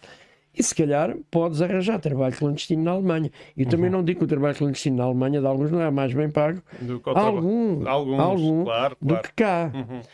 Porque já agora a Alemanha adotou uma lei aí há uns tempos, cá não era mal pensado pensar nisso, que era nos matadores alemães, que foram um dos principais focos de Covid, onde trabalham pelo menos a 2,5 euros a hora. Uhum de tal maneira que a Bélgica já, já pôs a Alemanha no Tribunal Europeu, porque isto é dumping uh, social e, e, que faz concorrência à própria carne belga, transformada na Alemanha por menos a 2 euros a meio, reexportada para a Bélgica, a preços mais baratos do que saiu de lá. Claro. Como é que isto é possível? Claro. A Alemanha proibiu uh, uh, nos matadores com mais de 200 trabalhadores de recorrerem à subcontratação ainda ficou um bocadinho abaixo dos 200, ainda há alguns. Eh, portanto, ora, empresas de grande dimensão, a partir de não deviam poder recorrer à, à contratação, ponto. Uhum. Isto é um exemplo alemão, não são claro, todos maus. Claro. Claro. Mas para dizer que a ilusão de que vêm cá obter uma residência rápida, isso é mentira. Não, nem é rápido, nem é nada disso. Em segundo lugar, a residência dá para trabalhar, é preciso estar a trabalhar, é preciso ter um ano de descontos, pelo menos. Uhum. Uh, ora, como ainda por cima, o desporto favorito dos patrões, e foi nisso que eu comecei, a nossa experiência foi malta que não pagava a segurança social, como é que podiam renovar os vistos? E então, uma declaração de uma associação ou de um sindicato que dissesse que ele não, não tem os descontos, mas trabalhou para o Jaquim, para o Manel, alguns não sabiam mais do que o nome do patrão, do, do, sim, dos, dos do, tais. Do, primeiro nome. Uh, mas trabalhou, fazíamos ali uma lista durante um ano, trabalhou para não se e nenhum pagou. A culpa não é do trabalhador. Pronto, uhum. E conseguiu-se legalizar. Ou seja, uh, essa uh, não é um processo nem fácil, nem nada disso. E em segundo lugar é assim, eles estão cá quando as estufas precisam, quando o olival precisa, estão cá. A, a, a diferença são querem nos legais ou querem nos ilegais. ilegais. Eu sei que o modelo californiano, que aliás tem muito a ver com o que se passa em Odmira, uhum. há uma velha frase na Califórnia e nos Estados Unidos que é sem imigrantes ilegais não há colheitas na Califórnia. E eu, eu, eu, tenho aqui essa, essa frase escrita. Eu sim. diria, né, no Alqueva. uh, mas essa frase, é... aliás, quando o Bush filho e agora o, esse gajo chamado Trump, que andou por aí, andaram a brincar aos muros, porque aquilo dá, é um negócio para muita gente, mas o muro nunca mais acaba, porque é um negócio contínuo. E quando se trata de droga, até há comboios, linhas férreas a passar carregadas por baixo do muro. Portanto, uhum. O muro não tapa nada. Claro. Mas os gajos lá da Califórnia dizem: oh, oh Trump, oh Bush, tu podes andar aí a dizer que não queres cair, mas sem imigrantes ilegais não há colheitas na Califórnia. Claro. E portanto, muitos queriam. E, porque foi isso que acontecia nos primeiros anos. A ACT diz, em Alqueva eles recebiam telefonemas de 15 em 15 dias a dizer estão aqui 10 ilegais. Denúncias, não é? 15 ilegais. Dizer, e a malta ia lá, a ACT contava-nos isto, ia lá, o CFI expulsava, expulsava não, davam-lhes uma carta para dizer que tinham que se ir embora. Claro que não iam. Uhum. Depois vinham outros e vinham outros. A certa altura, a ACT, nós andamos a ser enganados. Por quem é que telefonava? Eram os patrões que os tipos eram expulsos, não lhes pagavam claro, legalmente. Claro. E portanto havia sempre mais. E o modelo, o paradigma da atuação da própria ACT mudou e passou a ser. A primeira pergunta é quem é o patrão? E, e cercaram Alqueva durante três dias. Havia imigrantes escondidos, ucranianos, sobretudo, pelos romenos, uhum. muitos pelos buracos, pelos túneis. E a malta, nós não vos vamos fazer mal. Apareçam, venham aqui, dar-lhes de comer, dar e, e então ninguém foi expulso dessa vez e tal, e, e passaram a responsabilidade aos patrões. Portanto, é este paradigma que, felizmente, algumas das nossas autoridades já mudaram um bocadinho, uhum. uh, que é preciso ter, isto é, quem desenvolve atividades económicas tem que ter uma responsabilidade. Fala-se tanto na responsabilidade social, social das empresas. Exato, Isto não, é, não pode ser só conversa uhum. da treta. Claro. Não é? Claro que sim. E portanto, o que eu te posso dizer, o que é que mudou na lei em 2017? Agora passemos mais concretos. Uhum. Uh, em 2007, já com Sócrates, e depois de muitas manifestações, eu há bocado falei nisso, uhum. conseguiu-se reconhecer uma coisa: é que a pessoa que entrou cá como turista, mas cara a cara é o normal, a gente claro. pede trabalha um patrão, olha para o gajo, ou para o encarregado, ou para alguém, né? e olham para ti, o que é que tu sabes fazer, então uhum. é, é assim diretamente que se estabelece uma relação. E então podia, podia -se, podiam-se legalizar, mas a lei dizia assim: primeiro, tinham, havia uma regra não escrita que era tinham que estar seis meses ilegais até poderem fazer isto. Porque uhum. se submetessem, que era tudo online, uhum. antes dos seis meses, e a malta ao princípio não sabia que ia na armadilha. Uhum. Levava logo uma carta a dizer tem que abandonar o país. Depois não abandonava nada, né? porque isto claro. também é, é, é, o costume, porque eles de facto precisam de imigrantes ilegais. Eles quem? Os exploradores, não é? Claro. Depois uh, uh, dizia assim: excepcionalmente, uh, sob proposta do Ministro da Administração Interna ou do Diretor do CEF, pode ser isento o visto de trabalho, o tal tirado lá no país de origem a 5 mil quilómetros, uhum. como, como eu já disse, as máfias lidam bem com isso. e a malta disse: opa, esta lei é, é parva, porque excepcionalmente não há nada. Porque essa, os vistos a 5 mil km, tirando aqueles que vinham da máfia, uhum. um patrão que, que quisesse legalmente contratar um trabalhador tinha que ir ao Instituto de Emprego. O Instituto de Emprego tinha que verificar se não havia mais ninguém para aquela função em Portugal e em toda a União Europeia. E ao fim de 5 meses emitia-te um certificado e o gajo mandava para a embaixada e podia o trabalhador tirar o visto. As máfias, claro que são mais rápidas. Claro. Epá, o patrão precisa de trabalhadores para amanhã ou para ontem. Claro, claro. Eram quatro ou cinco por ano que entravam assim. Portanto, a gente disse: opa, tira daí o excepcionalmente, na mudança da lei. Uhum. Não é nada excepcional, é a regra. A regra claro. é a pessoa. Entrou, se tem uma oportunidade de trabalho, se não tem, vai-se embora, ou se é só turista, vai-se mesmo embora. Uhum. Ninguém fica de facto aqui a aquecer o, claro. o sol a sol.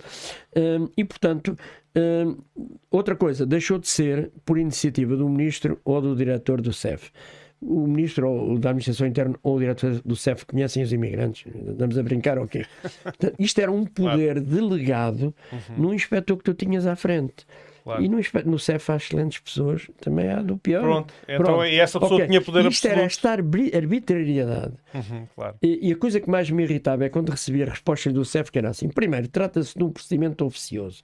Ou seja, uhum. mandavam-te logo dar uma, uma volta. Nem uhum. valia a pena porque era um favorzinho uhum. que o Estado excepcionalmente estava a fazer. Uh, e isto deu até para abusos sobre pessoas e sobre mulheres, já agora. Pois. No norte do país, eu relatei isso a quem devia.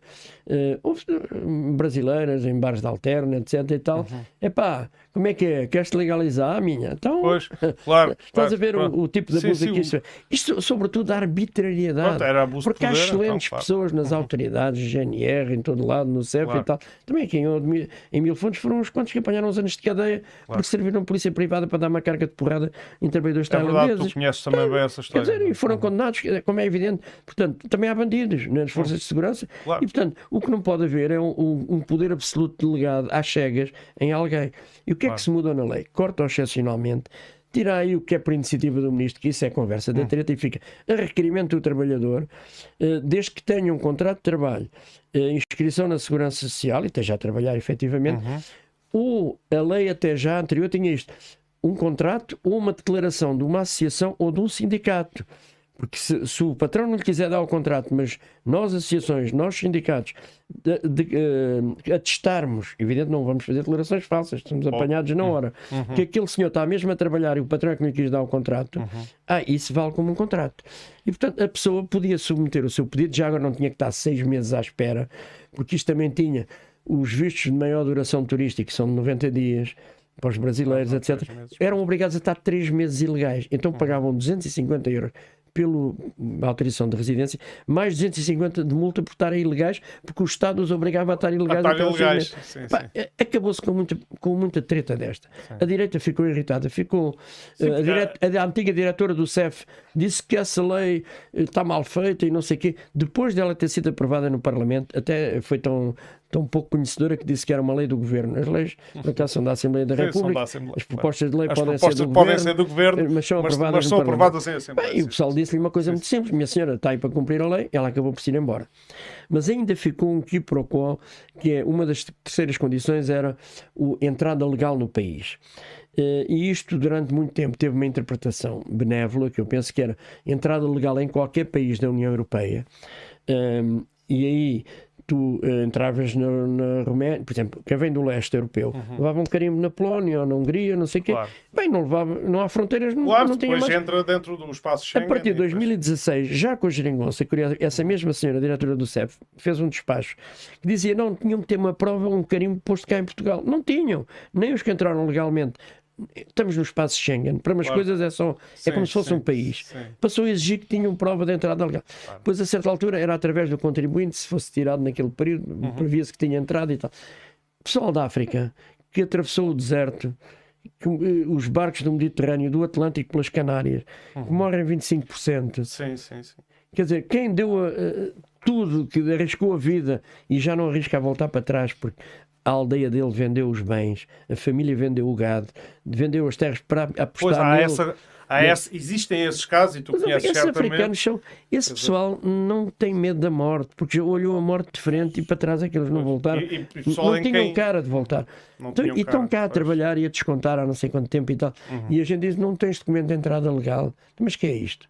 Uh, bem, o que, o que se fez em 2019, e muito bem, e por acaso até foi. A questão estava em estudo, o que é que sabia fazer. Até foi uma iniciativa do grupo parlamentar do PS e da antiga ministra Constância Urbano de Souza, que lidou com essa diretora do CEP, teve que se demitir, e a própria ministra depois acabou por sair por causa dos incêndios, uhum. mas como deputada teve uma iniciativa que foi boa, que foi dizer, uh, há um artigo da lei que diz presunção de entrada legal. Então se tu tiveres um ano de descontos para a Segurança Social, uhum. presume-se que entraste legalmente. Isto é para a União Europeia não chatear muito, toda a gente percebe, claro. mas de facto o país podia, pessoas que andaram há um ano um ano podia ser seis meses ou, sim, sim. A, a, a, contribuir para o país, claro. uh, para a segurança social e tal, e depois ah, não entraste legalmente, quer dizer, então podes trabalhar, podes descontar e agora e, e o Estado não entraste legalmente, mas para receber, recebeu. Mas para receber, recebeu. Pronto. Claro. Então, o que é que isto aconteceu? De facto, aumentou bastante, mas não é nada de especial. Nós tínhamos 400 e tal, antes das mudanças na lei, 450 mil uh, legais, imigrantes legais em Portugal. Hoje temos 670 mil, não sei o quê. É um aumento que não é, não chega aí, é 33% ou uma coisa dessas. Uhum. Uh, já agora, a população uh, são menos de 6% uh, ou 6, tal por cento da população portuguesa. Quer dizer, no século XVI, nós tínhamos 500 mil negros em Portugal, escravos. Certo. A população portuguesa uhum. eram 2 milhões, 25% uhum. eram negros, eram escravos. Claro. Bem, a malta agora nem, nem, nem como escravos que muitos ainda são. Uh, o, que é, o que é isto? Aliás, não, não tem comparação com outros níveis, uhum. países da União Europeia. Sem falar já de que Portugal tem 5 milhões lá fora. E, portanto, se há algum país, isto não é uma questão moral, uhum. mas se há algum país, sim, sim. algum povo devia entender, e muito, muito povo entende. Eu, eu até algumas entrevistas ali em São Teotónio, eu sei que é fácil ir com o microfone para o quintalão e dizer, epá, a gente sai à rua e é só indianos e tantos, e numa altura que eram búlgaros sim, e era sim, e tal. Sim, epá, são muitos e tal. Epá, vi também ali algumas velhotas que estavam ali no, nos cafés ali de, a dizer, então, mas olha, eu também fui para a França e o outro foi não sei o quê. Quer dizer, isto de facto é a história uhum. da humanidade, são as migrações. Claro.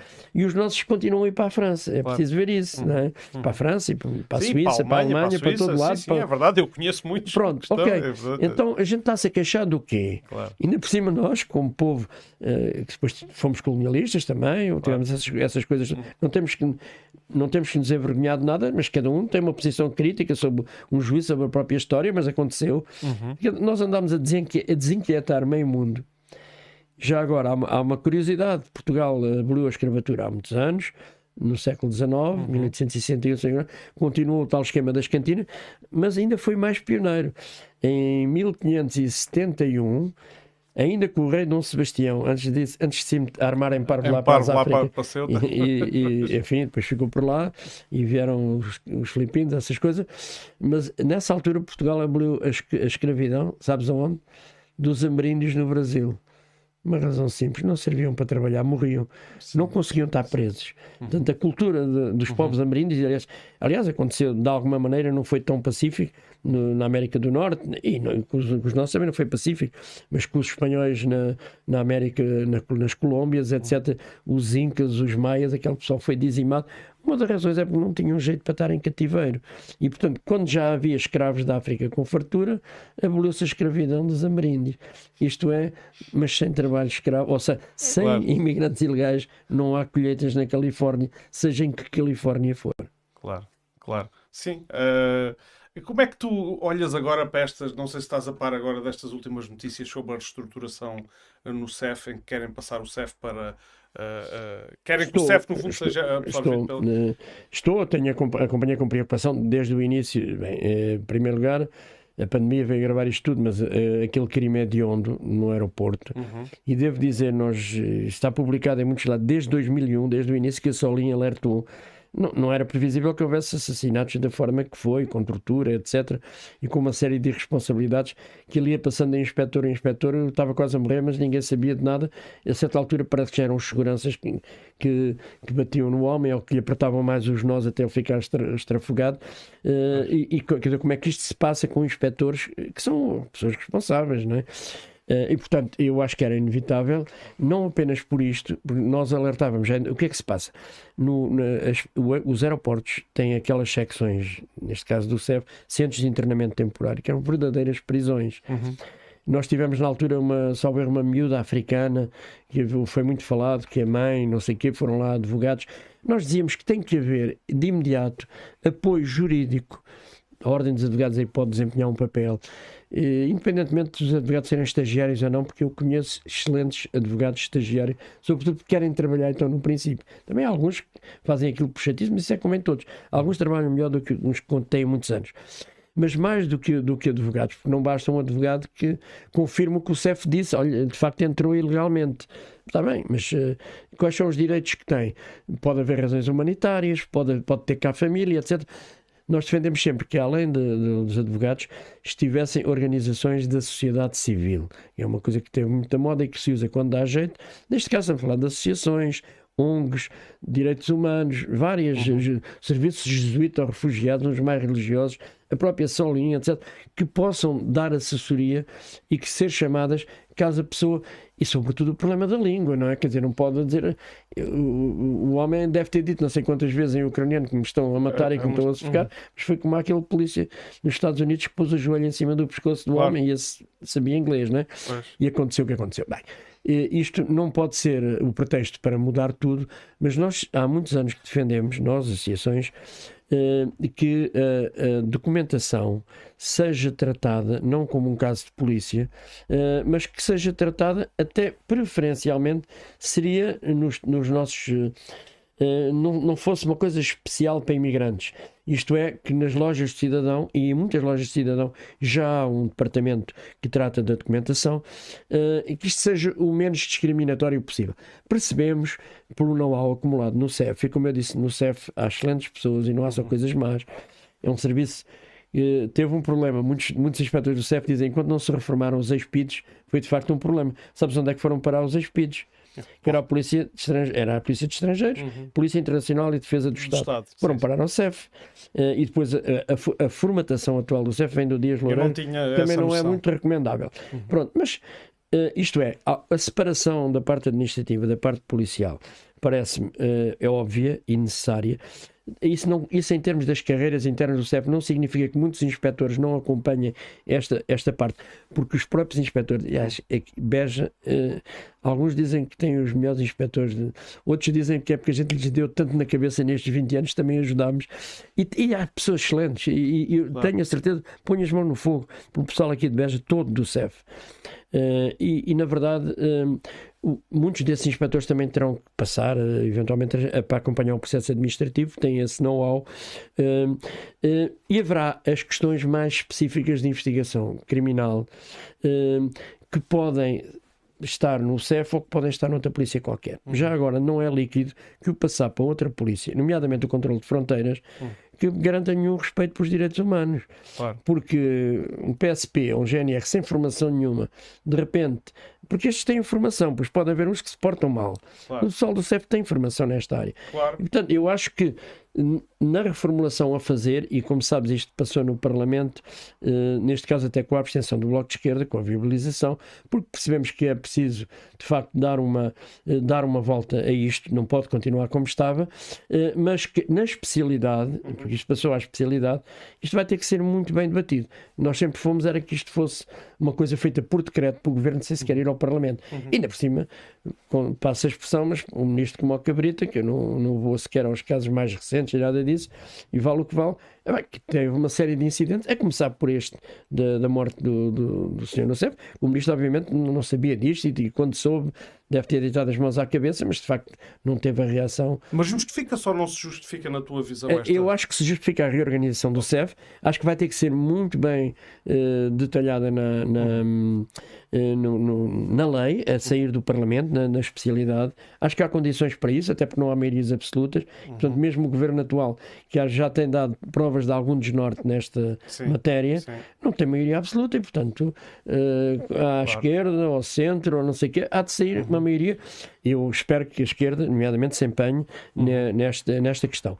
Até porque uh, na, na, questão criminal, uh, eu, por exemplo, acho que a Polícia Judiciária tem uma excelente orientação nessa área e até registro com agrado que o seu atual diretor, uhum. ainda não era diretor, um dia estava ao meu lado num colóquio e até houve um, uns, uns, umas piadas nos jornalistas, com uns sorrisos entre nós, e houve uhum. o Luís Neves, atual diretor da PJ, porque disse uma coisa muito simples num colóquio do CEF: é que nós queremos combater as máfias. E ele era especialista, antes de ser diretor-geral da uhum. Judiciária, em combate ao terrorismo, uhum. nomeadamente droga e máfias e tal.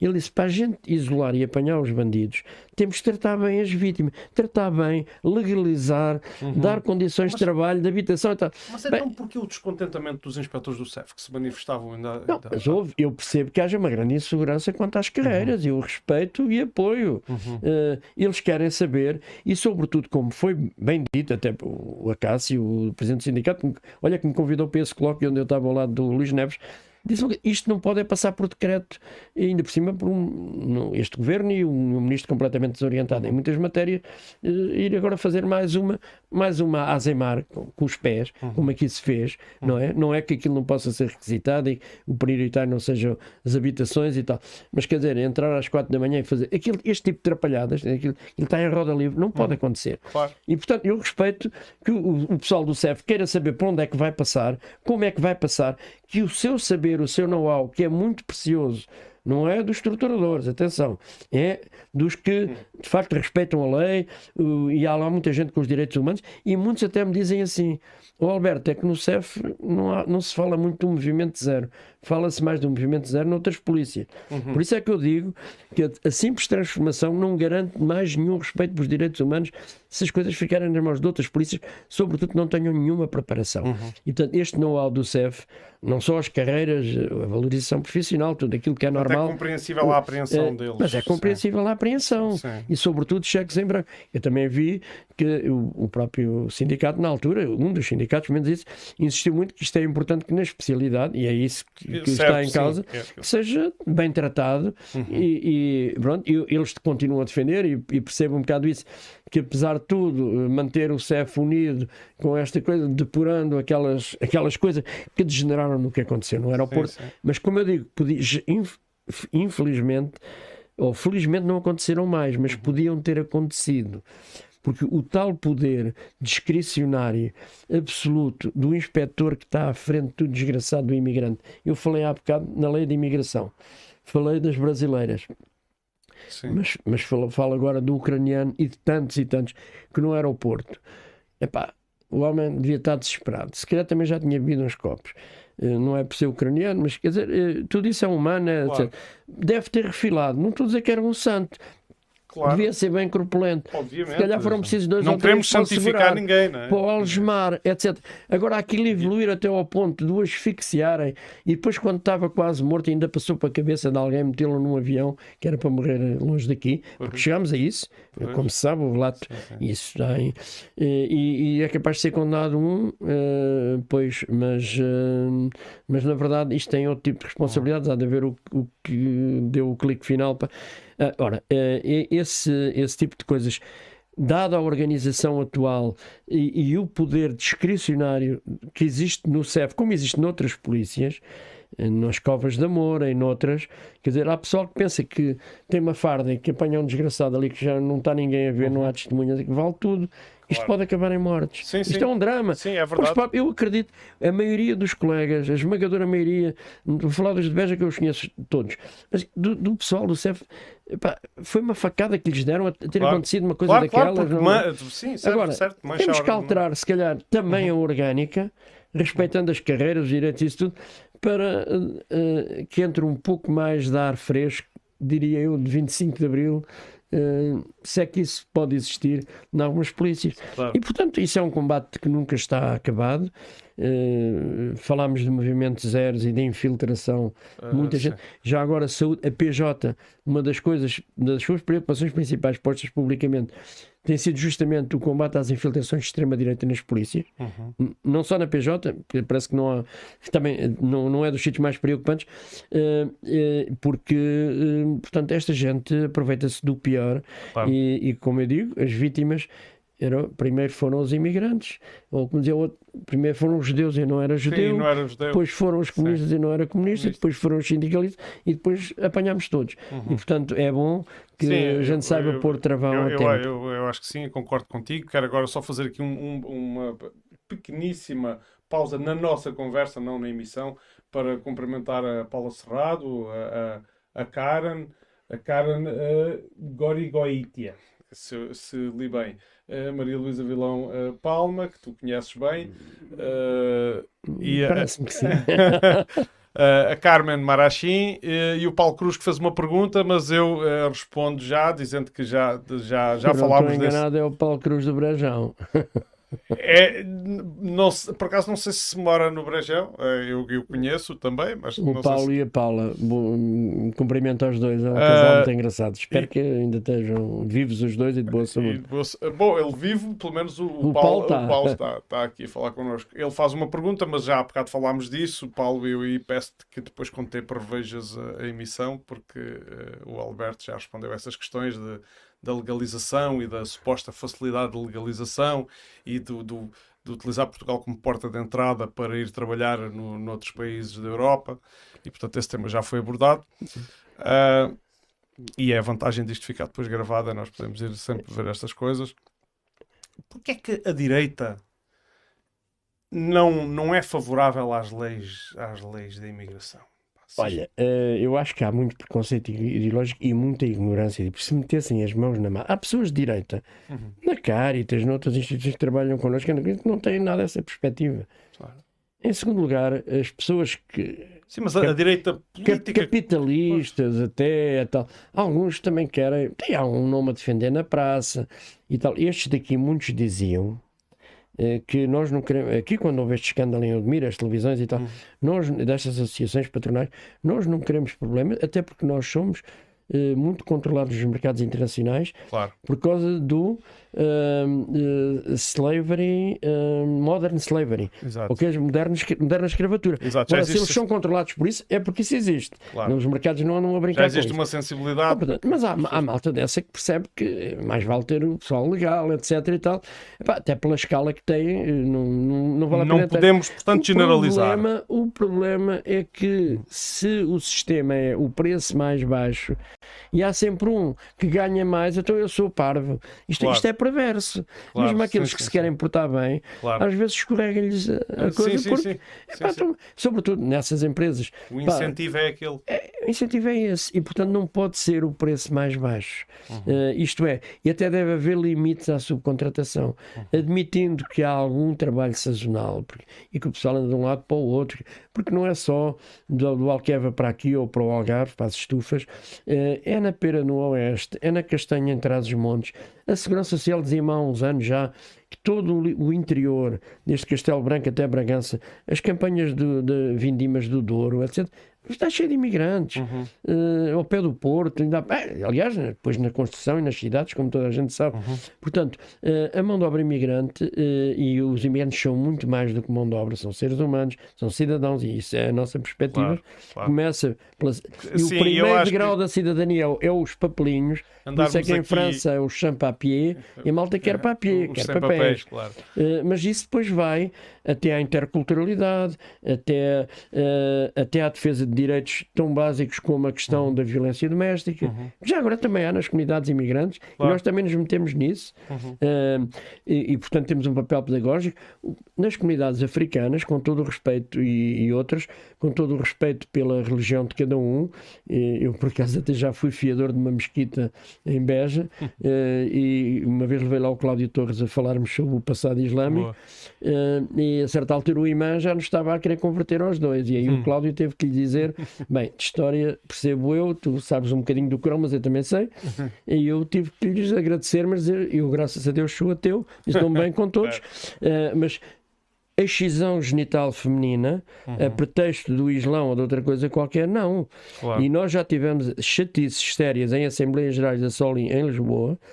eh, com algum pessoal que se passava da rosca porque dizia que Pois. isso é um costume nosso, direitos humanos, e já agora, não é por estarem na nossa sociedade, a sociedade é- também é deles quando cá estão, Sim, sim. em que há valores, eh, pá, e aliás em nenhuma sociedade, Claro. eh, isso é, por- exemplo, esse tipo de, de- de questões, os direitos humanos sobrepõem-se sempre às práticas, sejam elas por preconceito ideológico, religioso ou outros quaisquer, que isto não vale tudo, porque eu acredito que qualquer coisa que tem que ser assim.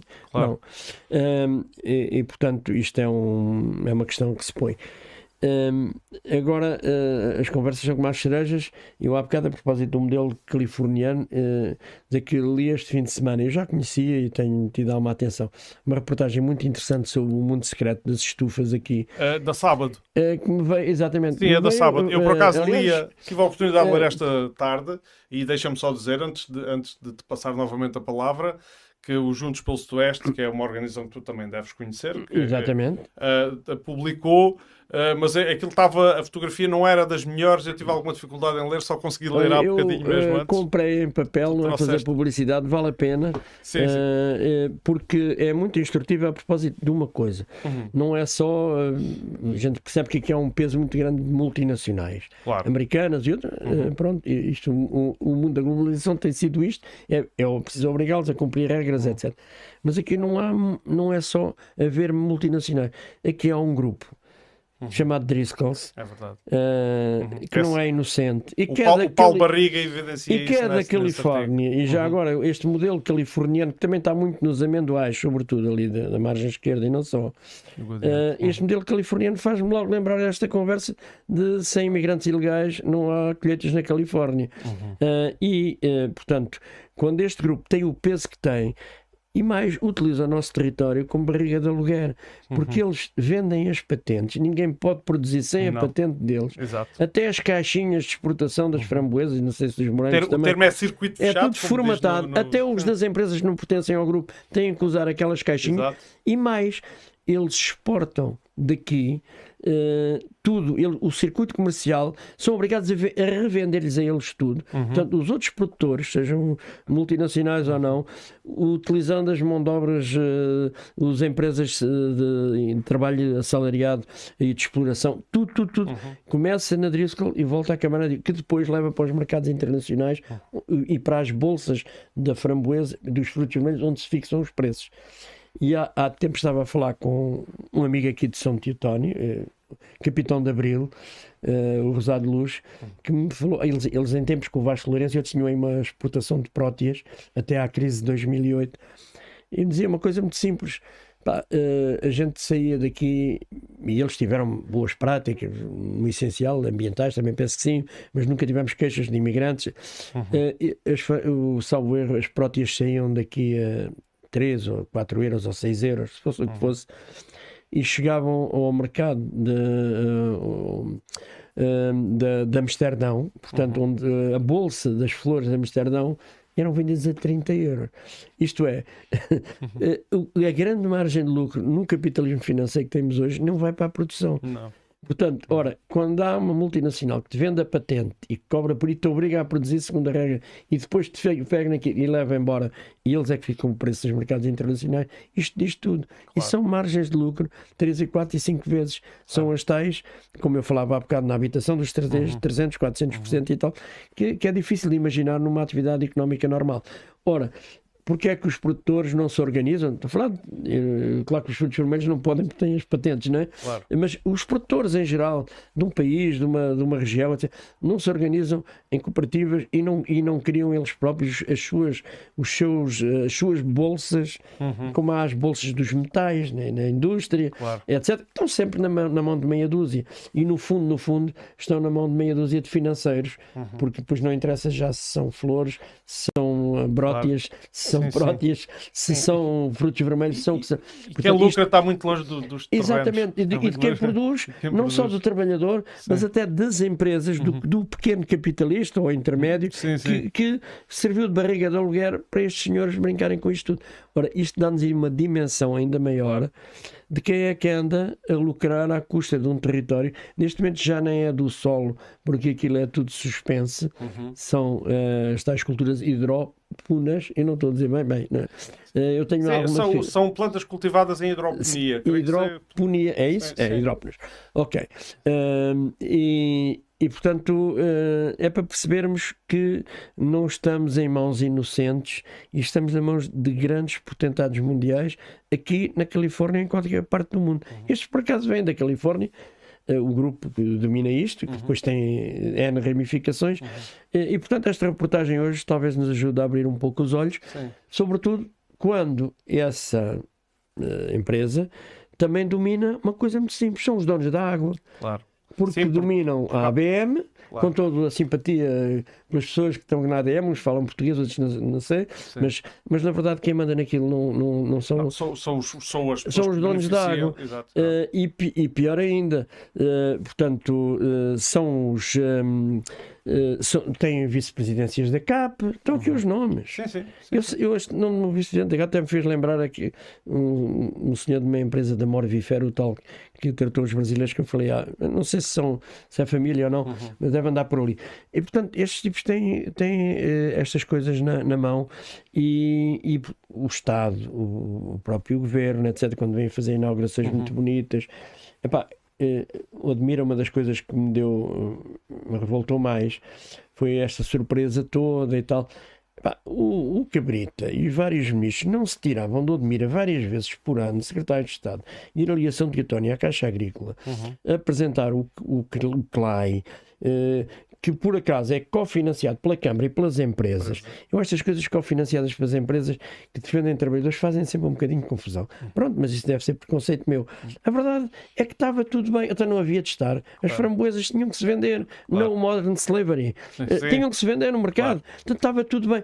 Com todo o respeito pelos técnicos, eu, ia- eu vou falar na, na, na Tânia Guerreiro, pessoa que legalizou Força, mais força. imigrantes, mais do que eu, se calhar, eh, que eu tenho uma admiração extraordinária pelos técnicos do CLAI, por todos eles, eh, a própria Uhum. E o junta, CLAI de- pode a só junta de freguesia esteve metida naquilo, etc. E tal. Só clarificar o que é o CLAI para quem nos É o ouve. Centro Local de Apoio ao Imigrante, Certo. eh, que agora acho que já é CLAIM, porque é CLAIM. de segunda geração e tal. Bem, epá, não se tiraram daqui ministros e secretários de Estado e não sei o quê e tal. E de repente, uma grande surpresa, o Admira e tal. Quer dizer, eu acho que isto é que é gozar com os admirenses e já agora com, com os novos admirenses, porque eh, todos os que aqui possam trabalhar, que se possam fixar, a gente precisa deles, como do pão para a boca. Tal como a Europa precisa de imigrantes como do pão para a boca. Vocês não sabem, mas hum, hum, em- nas Canárias, em Ceuta, em Melilha, em Lampedusa, na Itália, os imigrantes que caem ali ilegais, pouquíssimos são expulsos. Pouquíssimos. Às vezes, para a televisão, a gente não quer cá ilegais. tal. Sim. Mas eles ficam cá, eh, os tais, os tais imigrantes ilegais, para, para fazer colheitas na Califórnia. São explorados, são os. Portanto, isso é um problema de toda a Europa. E, e Portugal, nesse aspecto, eu costumo dizer, não é a melhor lei de imigração da Europa, mas é a menos má. Eh, precisávamos, se calhar, de ir ainda mais longe em alguns aspectos de direitos humanos e, e, sobretudo, depois da, da sua operacionalização, aí entram as polícias, as reorganizações, porque não é respeitar direitos humanos. Já agora, nós Antes tínhamos, na lei de imigração, era um procedimento oficioso. Quer dizer, o CEF, se quisesse, mandava aquilo Claro. para o caixote de lixo. Agora, uma das consequências da mudança foi que passou a ser segundo os direitos, os prazos do Código de Procedimento Administrativo. Isto é, o CEF tem três meses para responder. Já vamos em dois anos. Não sei se respeitar os direitos humanos. Aliás, já houve advogados que ameaçaram, que punham isso em tribunal. Eu acho que isso não resolve com processos individuais, mas o Estado português tem que ser chamado Claro. à pedra sobre isto. Sim. Sobretudo quando o próprio Estado português, o Primeiro-Ministro, e nesse aspecto nada a dizer, nas declarações de Marrakech, etc., fala extraordinariamente do, do, contributo dos imigrantes. O próprio Presidente da República tem dito isso. isso claro. uh, o, o, papel dos imigrantes, uh, um contributo decisivo para o país, e uhum. esperemos uhum. que não seja só para o bolso de meia dúzia, claro. que seja mesmo para o país. Uh, e, e lembrar, e o Presidente da República tem feito isso bem até no 10 de junho, os imigrantes que nós temos lá fora. Então, isso as mais altas figuras do Estado têm esta conversa, e eu não estou a dizer que é hipócrita, claro. Epá, temos mesmo que temos mesmo que arregaçar as mangas e perceber que isto é uma enorme oportunidade. O grande problema, como eu digo, é para os países de origem. Também não podemos descurar isso, porque uma África que perde os seus filhos mais aptos. Epá, que fa... eu está... eu... Estas histórias dos desertos e dos oceanos fala-se muito no Mediterrâneo, mas o deserto líbio tem mais cadáveres do que o Mediterrâneo, dito, dito por quem lá passa. Uhum. E lembro-me bem que em um ano antes do Gaddafi uh, cair, uh, o Berlusconi, que era outro campeão dos uhum. direitos humanos, deu ao Gaddafi um, um, prémio de direitos humanos. Porquê? Por enxutar os subsaarianos para o Porque deserto. ele servia de tampão. tampão é? como, como, fazem com a Turquia, a Europa uhum. andou a alimentar o bandido do Erdogan. Do uh, uh, portanto, tipo, quando se chateia, faz como Marrocos. Abre Marrocos abriu. Então, a porta, Marrocos, outro dia, fez isso com a Espanha. Mas já agora isso também só acontece porque o colonialismo espanhol está em Espanha, está em África. Uhum. Portanto, a Europa começa em África, que eles querem. Uhum. O pessoal do Senegal costuma dizer isto Alberto, a gente vê eh, o pessoal a pular por cima dos muros e partem pernas e esses muros de 7 e 8 metros, porque houve um Natal que os muros eram de 5 metros e milhares de pessoas pularam em seu em Melilha. Subiram para 8 metros, começaram a vir mais pela, pelas Canárias. Uh, mas na verdade, grande parte deles passam por túneis como coelhos por baixo daquelas redes todas. Uhum. Há senegaleses que dizem: a gente um dia leva-te lá. Eu disse: obrigado, mas tenho, tenho, outras prioridades por baixo das redes de Ceuta e Melilha. Uhum. E, e, portanto, a, a, Europa precisava, por um lado, de, de facilitar canais legais de imigração, uhum. um visto para a França tirado, para a França ou outro lado qualquer, tirado em Dakar, ex-colónia francesa, no uhum. Senegal. Eh, pode demorar um ano a ser tirado uh, e são não sei quantos mil euros, ou 300 ou 400, seja o que for. Uhum. Mas um, uma viagem numa piroga ou num, são 30 euros e, portanto, a malta que está a morrer de fome, as tais aldeias que venderam tudo, não há, não, não há escolha, nem claro. sequer há medo da morte. Claro. E, portanto, por um lado era preciso facilitar canais legais e por outro lado, eu não estou a dizer a, a, velha história, temos que desenvolver a África, não somos nós, tem que ser eles. Claro. Porque nós já provámos com o colonialismo e com o neocolonialismo uhum. e com os imperialismos todos, uhum. que o que desenvolvemos lá é cada vez mais miséria. Claro. Portanto, isso é um problema que os próprios africanos já vão ter que enfrentar e muitos dos imigrantes que estão cá, seja a África, seja da Ásia, seja onde for, já agora participando na luta comum, eu ia dizer na luta de classe e digo com uhum. todo o gosto, que é a minha perspectiva, Sim. como trabalhadores que são aqui eu, no nosso eu país e tal, epá, não, não venham cá, não vêm cá aprender nada, porque eles vêm-nos ensinar muita coisa, uhum. uh, mas que já agora há muitos que possam regressar aos seus países, muitos possam, eh, se calhar vão ser capitalistas, levam daqui umas massas, epá, mas desenvolvam um bocado aquilo, criem lá emprego, criem, criem até menos. Uh, isso, isso é bom para eles, se calhar é menos bom para os exploradores da Europa que gostam de explorar carne para canhão, uhum. uh, mas o mundo só será mais equilibrado quando esses países se desenvolverem mais. Claro. E não é, não é com a benção de nenhum colonialismo uhum. ou de nenhum neocolonialismo. É, são eles mesmos. Eu, eu e nós a eles só temos que agradecer. Eu, eu concordo com essa visão. Com, não basta nós estarmos bem e, e, e, construirmos um muro à nossa volta e depois culpar que que existem pessoas desesperadas que estão a tentar procurar uma vida melhor. E, aliás, dizer, o nosso muro, uma, o nosso muro tem mais buracos que um queijo suíço. é? Porque isso interessa. Claro, claro, sim, gajos da Califórnia claro. que querem mesmo é ilegais. Sim, sim, sim, não se esqueçam disso. Hum. Estes gajos querem mesmo é ilegais. E a, a, diferença, quando a gente muda as leis de imigração, eles tornam um pouco mais humanas e tal, estamos a libertar algumas pessoas, não totalmente, mas a libertar alguns da escravidão. Porque no trabalho, quando eles estão ilegais, pá, isso é facílimo. É facílimo. E é isso é mesmo escravidão. Pois, Já claro. não falo Quando daqueles... eles são ilegais, sim. sim é evidente. Sim, sim. Claro que sim. Isso, que... sim.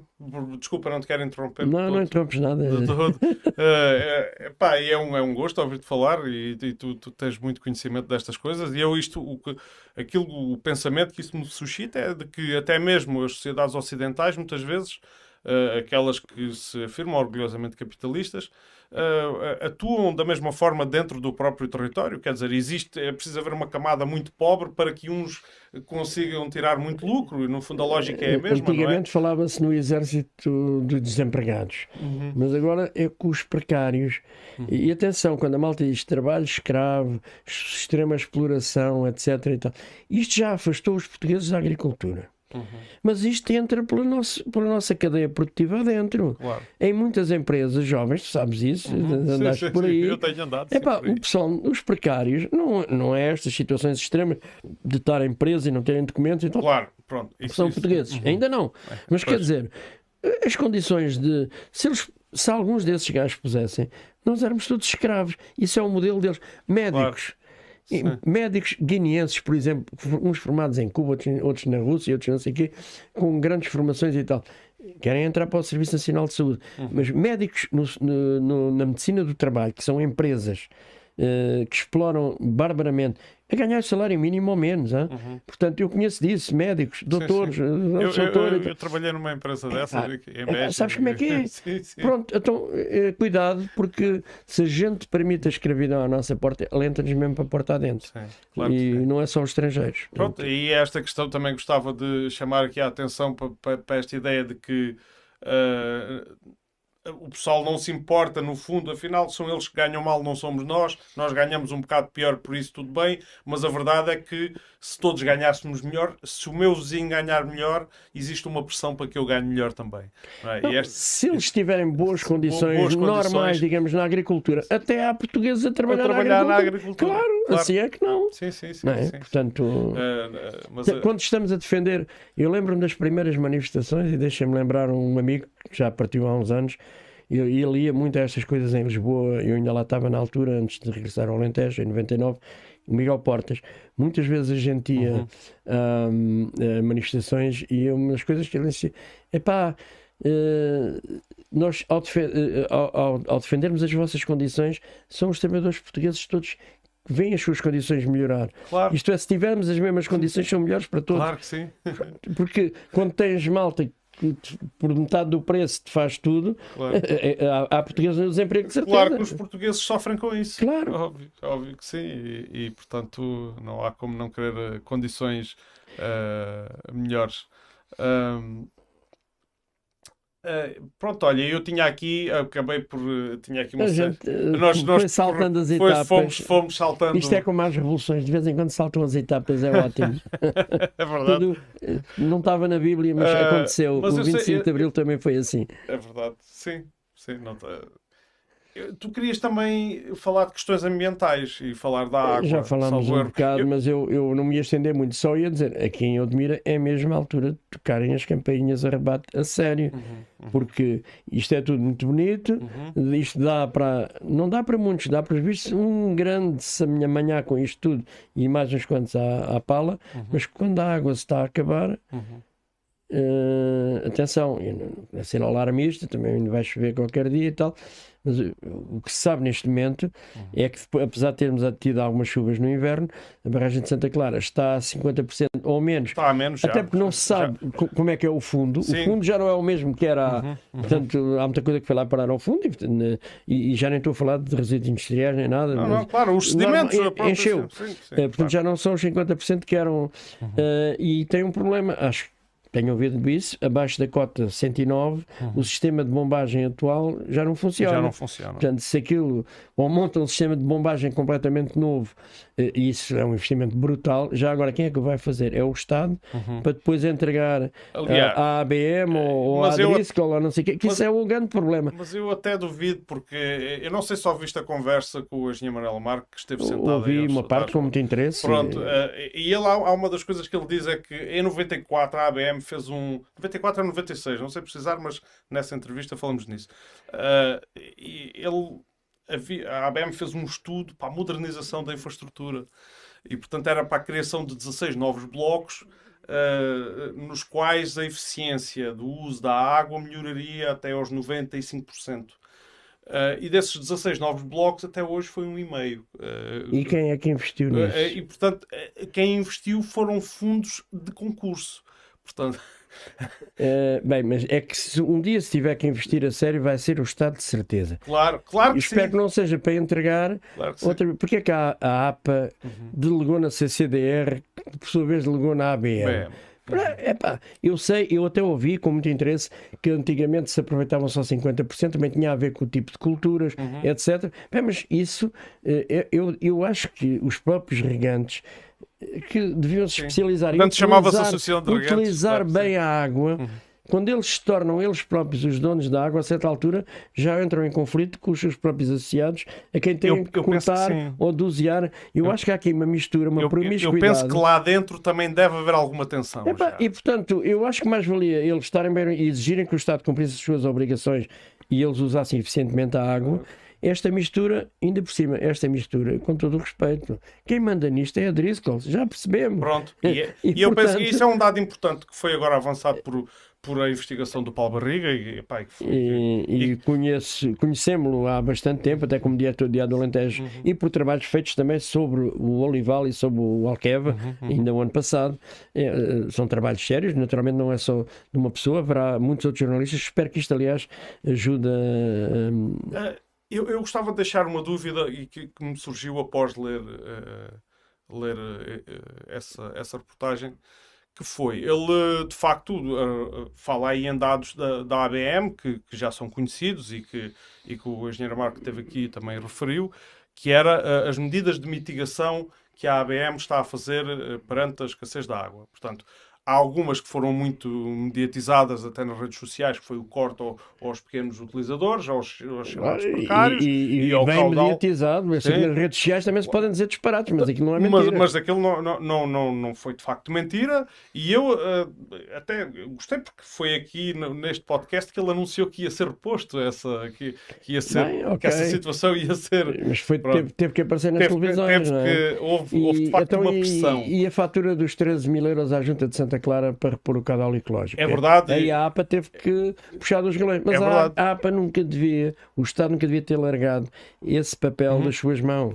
O Estado depois pode funcionar mal e a gente critica o governo. O Estado Concordo com essa visão das coisas. Sim. Eh, Concordo eu com essa não, visão. não tenho nenhuma visão sobre a estatização total da economia. Claro. Mas há setores Não, não, mas há setores estratégicos. Eu, eu E- e concordo. está Não, aí. eu, epá, não, A água, se a água não é estratégica, o que é, caramba. não é? o que é que é? É a vida. Sim. A água é o princípio da vida, Claro não é? que sim. Uh, mas uh, relativamente à dúvida e que eu quero deixar aqui no ar, na, na emissão, no programa, que é, uh, é referido, que estava a falar das medidas de mitigação, falei daquelas que foram mais mediatizadas nas redes sociais, o caudal ecológico, o corte aos precários, mas há, há uma que é o corte, o suposto corte, pelo menos, aos, aos grandes consumidores, que Uh, perante a lei, podiam gastar até 6.600 uh, metros cúbicos por, por, hectare, salvo erro. Era um número muito perto disto, se não for isto. E que agora passam só a ter disponível 3.500.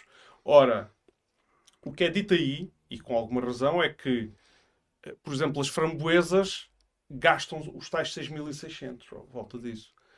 E que, se de facto estariam agora a viver só com 3.500, que já estariam a ter problemas. O que parece que não é. Parece que não existe. Se calhar tem até melhores condições para melhorar a eficiência, Portanto, que outros não têm. Agora, eu não vou afirmar nada com isto, mas, mas, Mas aposto contigo que não vai faltar água para os frutos vermelhos. Pronto. Nem para as estufas. Agora, a maneira. Bem, é menos que se acabe mesmo. A pergunta que se coloca é: ou está a haver, ou há alguém que está a ser beneficiado, uh, portanto, de forma injusta e está, está a sofrer uma, uma, esse tipo de discriminação, está a, ser, está a ter tratamento diferenciado, ou então há algum outro esquema para obter mais água, que eu também sei que existem, de, de- de- de ir buscar água aos hectares que não estão a ser usados. Para, pronto. Bem, mas não sei, lá está, estou, estou a atirar para o ar, mas eu acho que isso não fica aí claro. Uh, deixa, ele só refere essa, essa, essa, portanto, esse, eh, esses dois pontos que não batem certo um com o outro, não é? que é os frutos precisarem daquela água, mas a ABM dizer que, que racionou a água e que está só a fornecer cerca de metade. E, portanto, eu acho que isso vai ter que ser esclarecido ainda no futuro. Ah, Posso, posso também adiantar que já entrei em contacto, e acho que posso dizê-lo aqui publicamente, com, com, com um responsável da APA, que se calhar tu até conheces, eh, que é o André Matoso. eh, ele, pronto. E, Ma- Matou-se conhece o historiador. Deve ser familiar. e ele, e ele, à partida, e tudo indica, e espero que sim, Eu estou a dizê-lo aqui publicamente, não estou a querer fazer isto de nenhuma forma de pressão, porque eu, o meu objetivo é tê-lo aí sentado para nós okay. esclarecermos estas, estas questões todas e tirarmos isto a limpo até as próprias responsabilidades da APA neste processo todo, naquilo que tem sido estas, estas questões todas que têm surgido aqui, mas posso adiantar essa informação que, em princípio, será uma realidade nos próximas, nas próximas semanas. Eu não, não domino a agenda de, dos meus convidados. Pois, isto com a, com a pressão pública que está a haver e bem, e é preciso mais, pode ser que alguma coisa mude. Mas era bom, mas a APA tem muitas responsabilidades em muitas claro. áreas. E eu, eu, acho que é preciso tirar eu, muitas dúvidas. E olha, por exemplo, eh, vou só Não, ir força. ali um bocadinho mais para o interior. Ah, uma situação que tenho vivido muito perto, tenho acompanhado uh, as fábricas de bagaço de azeitona. Se fizerem medições como na, nas Fortes, em, em que eh, com pré-aviso, em que a empresa, nos dias em que há medições, uh, põe, a, põe a chaminés a bombar menos ou, ou, ou, ou junta-lhe mais vapor d'água, uhum. porque quando o fumo é mais branquinho é porque injetam vapor d'água. Claro, Até ensinos, tu sabes bem disso. Sim, sim, sim. Uh, e portanto, medições com pré-aviso. O que é preciso é monitorização contínua, uhum. todos os dias, que é para ver como é que as coisas funcionam. Pronto, essa é outra questão. Eu uh, acho que falta aqui, que, tem, que é gritante aqui, que é a falta de monitorização. Claro que é andarmos aqui todos a discutir o ambiente sem saber. Epá, e, e portanto, há instrumentos de objetivos científicos de a ciência tem que ser posta ao serviço. Claro. E, é, e, e de certeza que as universidades querem e precisam. Querem, querem. Então, e, querem até, porque... e há, há, projetos conhecidos, até houve aí um, um que concorreu a um orçamento participativo que tinha a intervenção da Universidade de Évora. Epá, e eu agora estou-me a esquecer do nome da, da pessoa que, que ajudou a desenvolver aquilo. Pá, já vi uma entrevista com ela. Ah, mas uh, seja quem for. Mas seja quem for, pronto, havia de facto esse interesse. Eles tinham aquilo muito bem estudado, os pontos onde iriam fazer a, a recolha das amostras e tudo. Era um trabalho académico. E, e aí, aí nos últimos meses têm-se registrado alguns avanços. Eu, quando ouço o professor Mário Carvalho. Uh, finalmente abrir o livro sobre as monoculturas eh, no Alqueva. O professor Mário Carvalho, que foi professor na Universidade de Évora. De Évora, e penso que ainda é. Eu acho que ele já também, se reformou. Ou já se reformou, mas uma série de técnicos. Um, ele virem... defende a modalidade da agricultura de conservação. Estamos. É, e portanto é, é okay. contra as grandes mobilizações de sol e sempre foi a grande batalha dele. Pá, e eu estou a tentar contactá-lo e não o conheço. Uh, mas, uh, bem, ele uh, tem vindo coisas públicas, até audições uhum. dele e de toda a e de uma série de pessoas da Universidade de Évora na, nas audições parlamentares, isso encontras no YouTube, uhum. são depoimentos extremamente valiosos e, e, e portanto, uh, quando é, é, importante que isto não é só por palpites, uh, que a ciência, que eu nunca estou a dizer que não. Uh, a ciência, a sua utilização nunca é neutra. Mas pessoas, pode haver uhum. outros com outras opiniões. Esse confronto é importante para, claro. para ajudar a esclarecer eu acho estas que coisas. Sim, eu acho que sim. E eu acho que esse confronto tem que ser feito. Eh, tal, tal como começa a, ser, a haver uma discussão pública que eu quero saudar sobre a PAC, política agrícola é verdade, comum, e, é verdade. Isso é uma coisa... e já levou a demissões das equipas governamentais, todas sim, muito próximas do PS, por exemplo, do Francisco Cordovil e de vários Partido Socialista há muitos anos, uhum. um, e, e, portanto criticam duas coisas simples. Uma é um, porque é que os fundos vêm quase todos para o Alentejo? Não, não é para benefício dos alentejanos. Uh, primeiro, porque os, eh, o critério do histórico, uhum. isto é, velho latifúndio que não faz nada, desculpem a expressão, que não faz a ponta de um corno há muitos anos, mas porque anda a receber segundo critérios de rendimento dos anos 90. Isto, não é, isto é inadmissível. Claro. O histórico é o que é. Uhum. Um, em segundo lugar, critérios ambient, ambientais e de emprego com qualidade. Uhum. Porque aí, se calhar, se isso também servisse de critério para os fundos, alguns tipos destes pensavam em vez de meter a máfia toda lá em, lá claro, em casa. Claro, é? claro, claro. Uh, por outro lado, ah, quem emprega mais, de facto, mão de obra permanente na, na agricultura, uh, e aí temos que dar a mão à parlamentar, não é culpa nossa, mas é o norte e o centro, devido à estrutura da propriedade, claro. agricultura familiar.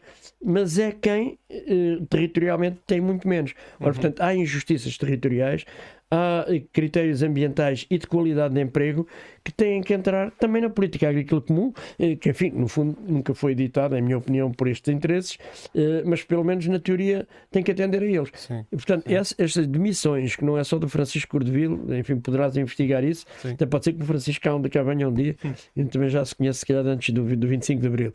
Um, teve uma família que teve vários resistentes à ditadura, enfim. Um, E, portanto, é interessante perceber o que é que leva a que dentro, e estou a falar aqui dentro do próprio Partido uhum. Socialista e pessoas ligadas a este governo, sobretudo desde a mudança do Capola Santos, etc., enfim, isso é todo um outro historial, sim, sim. Uh, não, vou, não vou por aí, uh, daqui a bocado já estávamos em Montemor, pronto, mas uh, começou a ou respirar-se melhor ou a sentir-se mesmo necessidade de bater com a porta. Uhum. e quando temos as universidades e quando temos pessoas altamente colocadas na, na, na definição da política, porque é um conselho de acompanhamento, de, uhum de uh, expertos, no sentido dos uh, especialistas, especialistas sim, sim, sim, aconselhadores da política agrícola uhum. que se demitem, alguma coisa está mal. Claro, e, portanto, É porque normalmente aquilo que eles dizem e eles terão, e, e, terão custaram, dados... e custaram muito a sair claro. da casca. Tá? Pois, Portanto, pois. é porque a coisa é mesmo séria. Exato, né? exato. É séria em muitos aspectos e aqui no ambiente e na água também, como, uhum. como falámos. Uhum. Uh, aí nessa, ainda a propósito desse, desse trabalho do, da sábado do, do Paulo Barriga, a, a questão de, dos impostos, isso é uma coisa gritante, não é?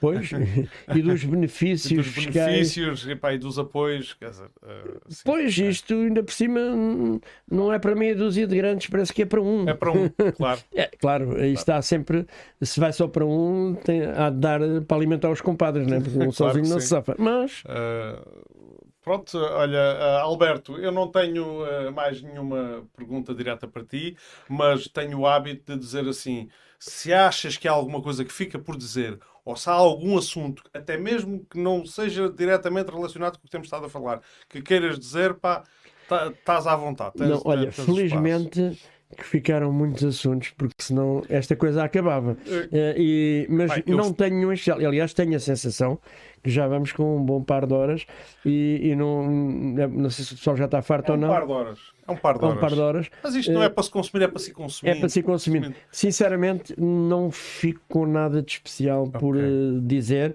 desta experiência. Sim, desta, dessa experiência, claro, da Solim e da Pronto, da agora, uh, uh, um pouco, eu, eu costumo dizer que atingi há, uns, há poucos dias cheguei à idade da razão, né?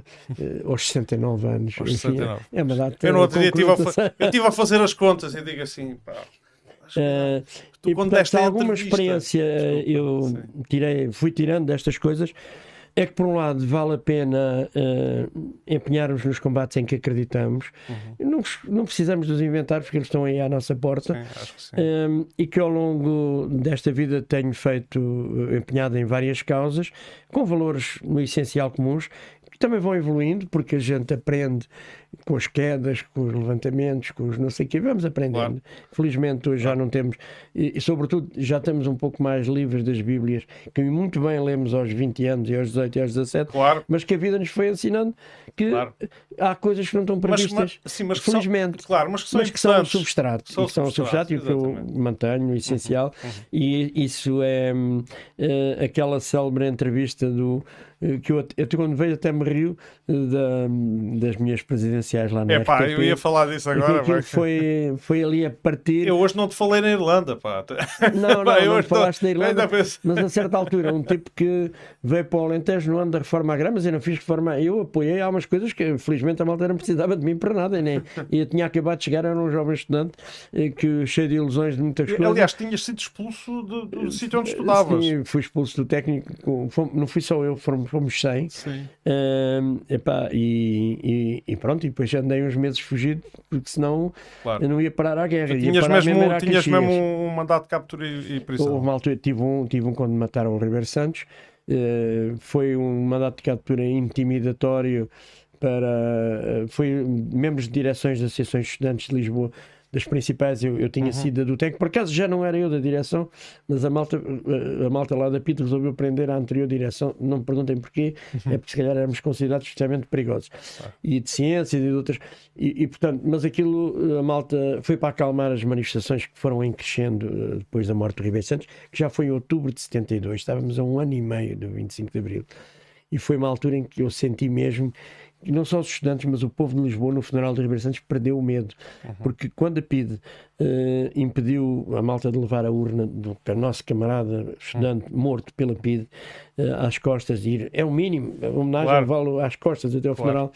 uh, e obrigaram aquilo a ir de carro e não sei o quê, a seguir, em vez de ser a polícia a bater, foi aquela multidão que estava ali, tudo o que era fardas cinzentas e sim, carros sim. azuis, eram os níveis da, da PSP, sim, eles é que tiveram que fugir porque eh, epá, e pronto, isso estava mesmo bastante quente claro. e claro que em torno de um assassinato é, é sim, sempre, sim, sim, é claro. sempre uh, e, e, e, portanto naquele, naquele período um ano, e um ano e pouco depois nós estávamos a ser expulsos do técnico em novembro de 73 faltavam uns meses para o 25 de Abril ninguém sabia quando, mas felizmente claro. o regime já estava tão podre que um, acabou mesmo por cair.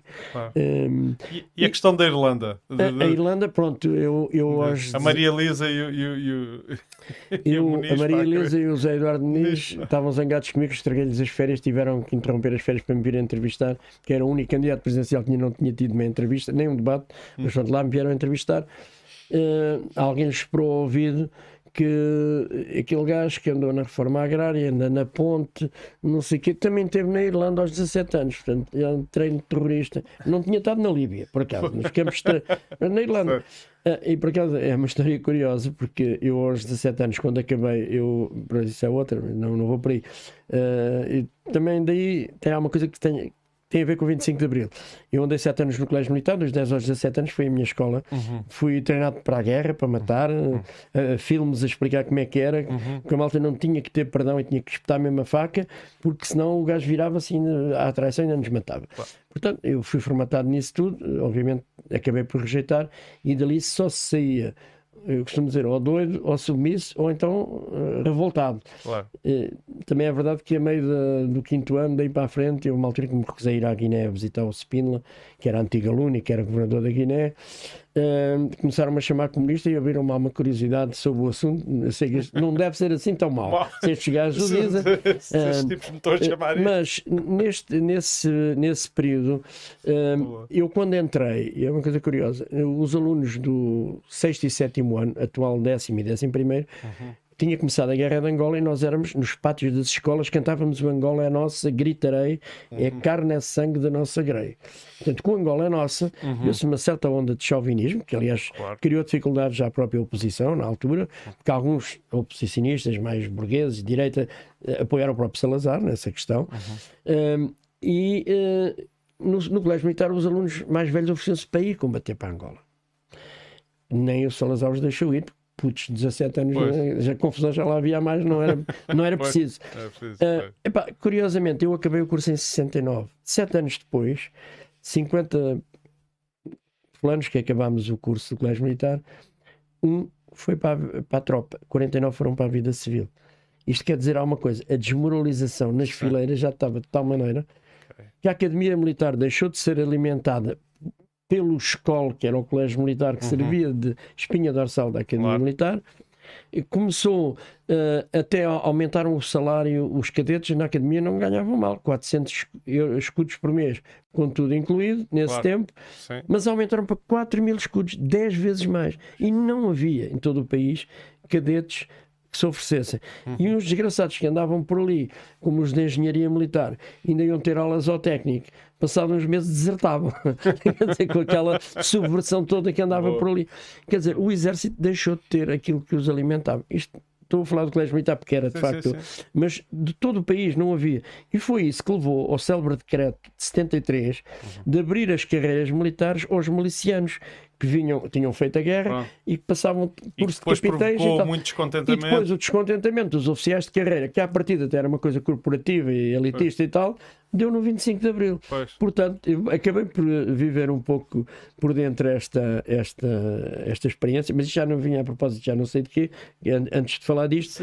Uh, ah, a Irlanda. Eu... Ah, a Irlanda. Eu aos 17 anos, farto daquelas guerras todas, fui para a Inglaterra, enganei os meus pais, primeiro tentei falsificar um passaporte, depois a minha mãe, coitadinha, tem 96 anos, ainda é viva, se tiver a ouvir ainda se lembra, apanhou-me, porque as mães adivinham tudo. Isso é uma coisa extraordinária. Então o meu pai, contrariado lá, me deu um passaporte como deve ser. Fui a um gajo da PIT que me perguntou o que é que eu queria. Eu disse: ah, quero ir dar uma volta pela Europa. E eu, que sou de militar, sou um gajo de confiança. Portanto, uh, fui para a Inglaterra legalmente. Confesso que o meu, o meu sonho era ir apanhar cana de açúcar para Cuba. Inscrevi-me, porque havia uma campanha do Fidel dos 10, mil, 10 milhões de toneladas ano em 69. Uhum. Foi o ano em que o homem chegou à Lua e tal.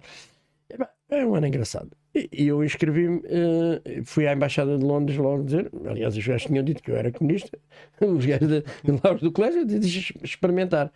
Queria ir para Cuba apanhar cana do açúcar, foram montes de estudantes de toda a Europa, holandeses, etc. Pá, mas o fulano lá da Embaixada uh, deve ter achado que eu era doido, que era pardo, um puto de 17 anos, que Bem, andaram-me a empatar vários meses. Uhum. E naqueles meses que estive em Inglaterra, quatro meses e tal, foram fundamentais porque sobrevivi sem apoio de ninguém, nem de pais, não sei o quê, uhum. desde apanhar lixo, uh, trabalhar em restaurantes, lavar uhum. louças, não sei o quê. Deu, uhum. deu uma confiança para o resto da vida que um gajo sobrevive. Ah. Em, assim, e é, olha, é isso que os imigrantes fazem.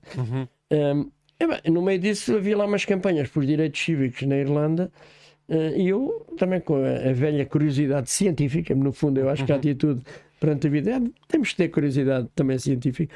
Uh, participei e, na altura, eu depois até gozei com a Maria Elisa, minha senhora, um bocadinho de história. As bombas não tinham começado em 69. Claro, Ainda estávamos claro, na fase, claro. Eh, na própria Inglaterra, a ver comícios dos irlandeses e trabalhavam comigo alguns irlandeses e, e, depois vivíamos até no mesmo flat, que era um apartamento, uhum. o Paulo e uh, uma série deles, amigos. Pá, comecei a ir a algumas. Uma, uma das vezes assisti a um, uma demonstração de que a democracia inglesa também não era assim tão democrática. Foi uma manifestação em Piccadilly por direitos cívicos na Irlanda que acabou à bastonada de cavalo e nunca vi tantos japonês, curiosos sempre a tirar fotografias, com máquinas partidas, porque a polícia inglesa não brinca e não deixava vestígios nem fotografias. Não, não saíram muitas fotografias nos jornais. Uh, e portanto, andei por ali em alguns comícios desses. Num deles entrou lá a polícia e também olhou-me para o passaporte. Se te apanhamos noutro comício destes, rua. Uh, e portanto, é, foi, foi uma escola. Não teve. Claro, não teve uh, as bombas foram feitas lá na Irlanda. Eu não, por acaso, eu nestas coisas costumo dizer, bombas é como o tabaco. Não, nem, não fumo há 46 anos. Não, nunca, nunca me passou, tirando os anos do colégio militar em que manejei armas à séria, uh, mas que fiquei vacinado para o resto da vida. Não gosto.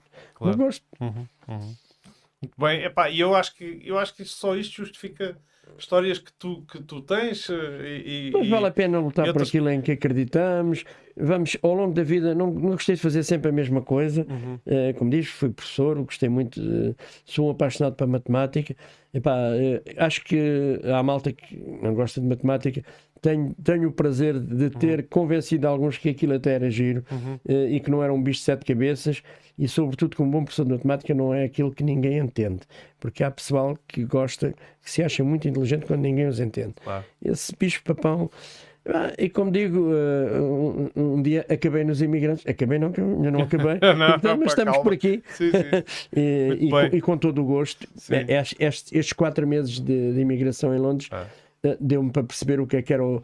Olha, o primeiro restaurante dizia Golden Egg No Work Permit, isto é, não é preciso licença de trabalho. Uhum. Eh, queriam mesmo, eram ilegais, como na Califórnia. Claro. Uh, e, mas lá andei e, e portanto, uh, foi, foi uma experiência. Não é por isso que eu hoje estou no, no apoio aos imigrantes, de certeza, claro. mas, uh, Sim, mas, mas, foi uma experiência. Permite uh, colocarmos mais facilmente na posição de, de, claro. de outros, é pá, nas mais diversas situações, seja de imigrantes. Coisa, e talvez a base, agora estou a falar do ponto de vista associativo, da Solim e tal, que eles, eles identificam-se mas no meu caso pessoal, epá, uh, estão aqui milhares de números de WhatsApps, não sei o quê, epá, e não é preciso de facto publicidade nenhuma. O, o pessoal sente logo quem os trata como iguais. Claro. Iguais, diferentes, isto é, quer dizer, não vou uhum. armar, eu não ando nas framboesas, nem, quer dizer, mas, eh, mas percebo perfeitamente uhum. o ponto em que eles estão. É, e naturalmente as pessoas identificam-se mais facilmente por quem os respeita. Nada de paternalismos. Esta coisa de coitadinhos, temos que fazer os papelinhos.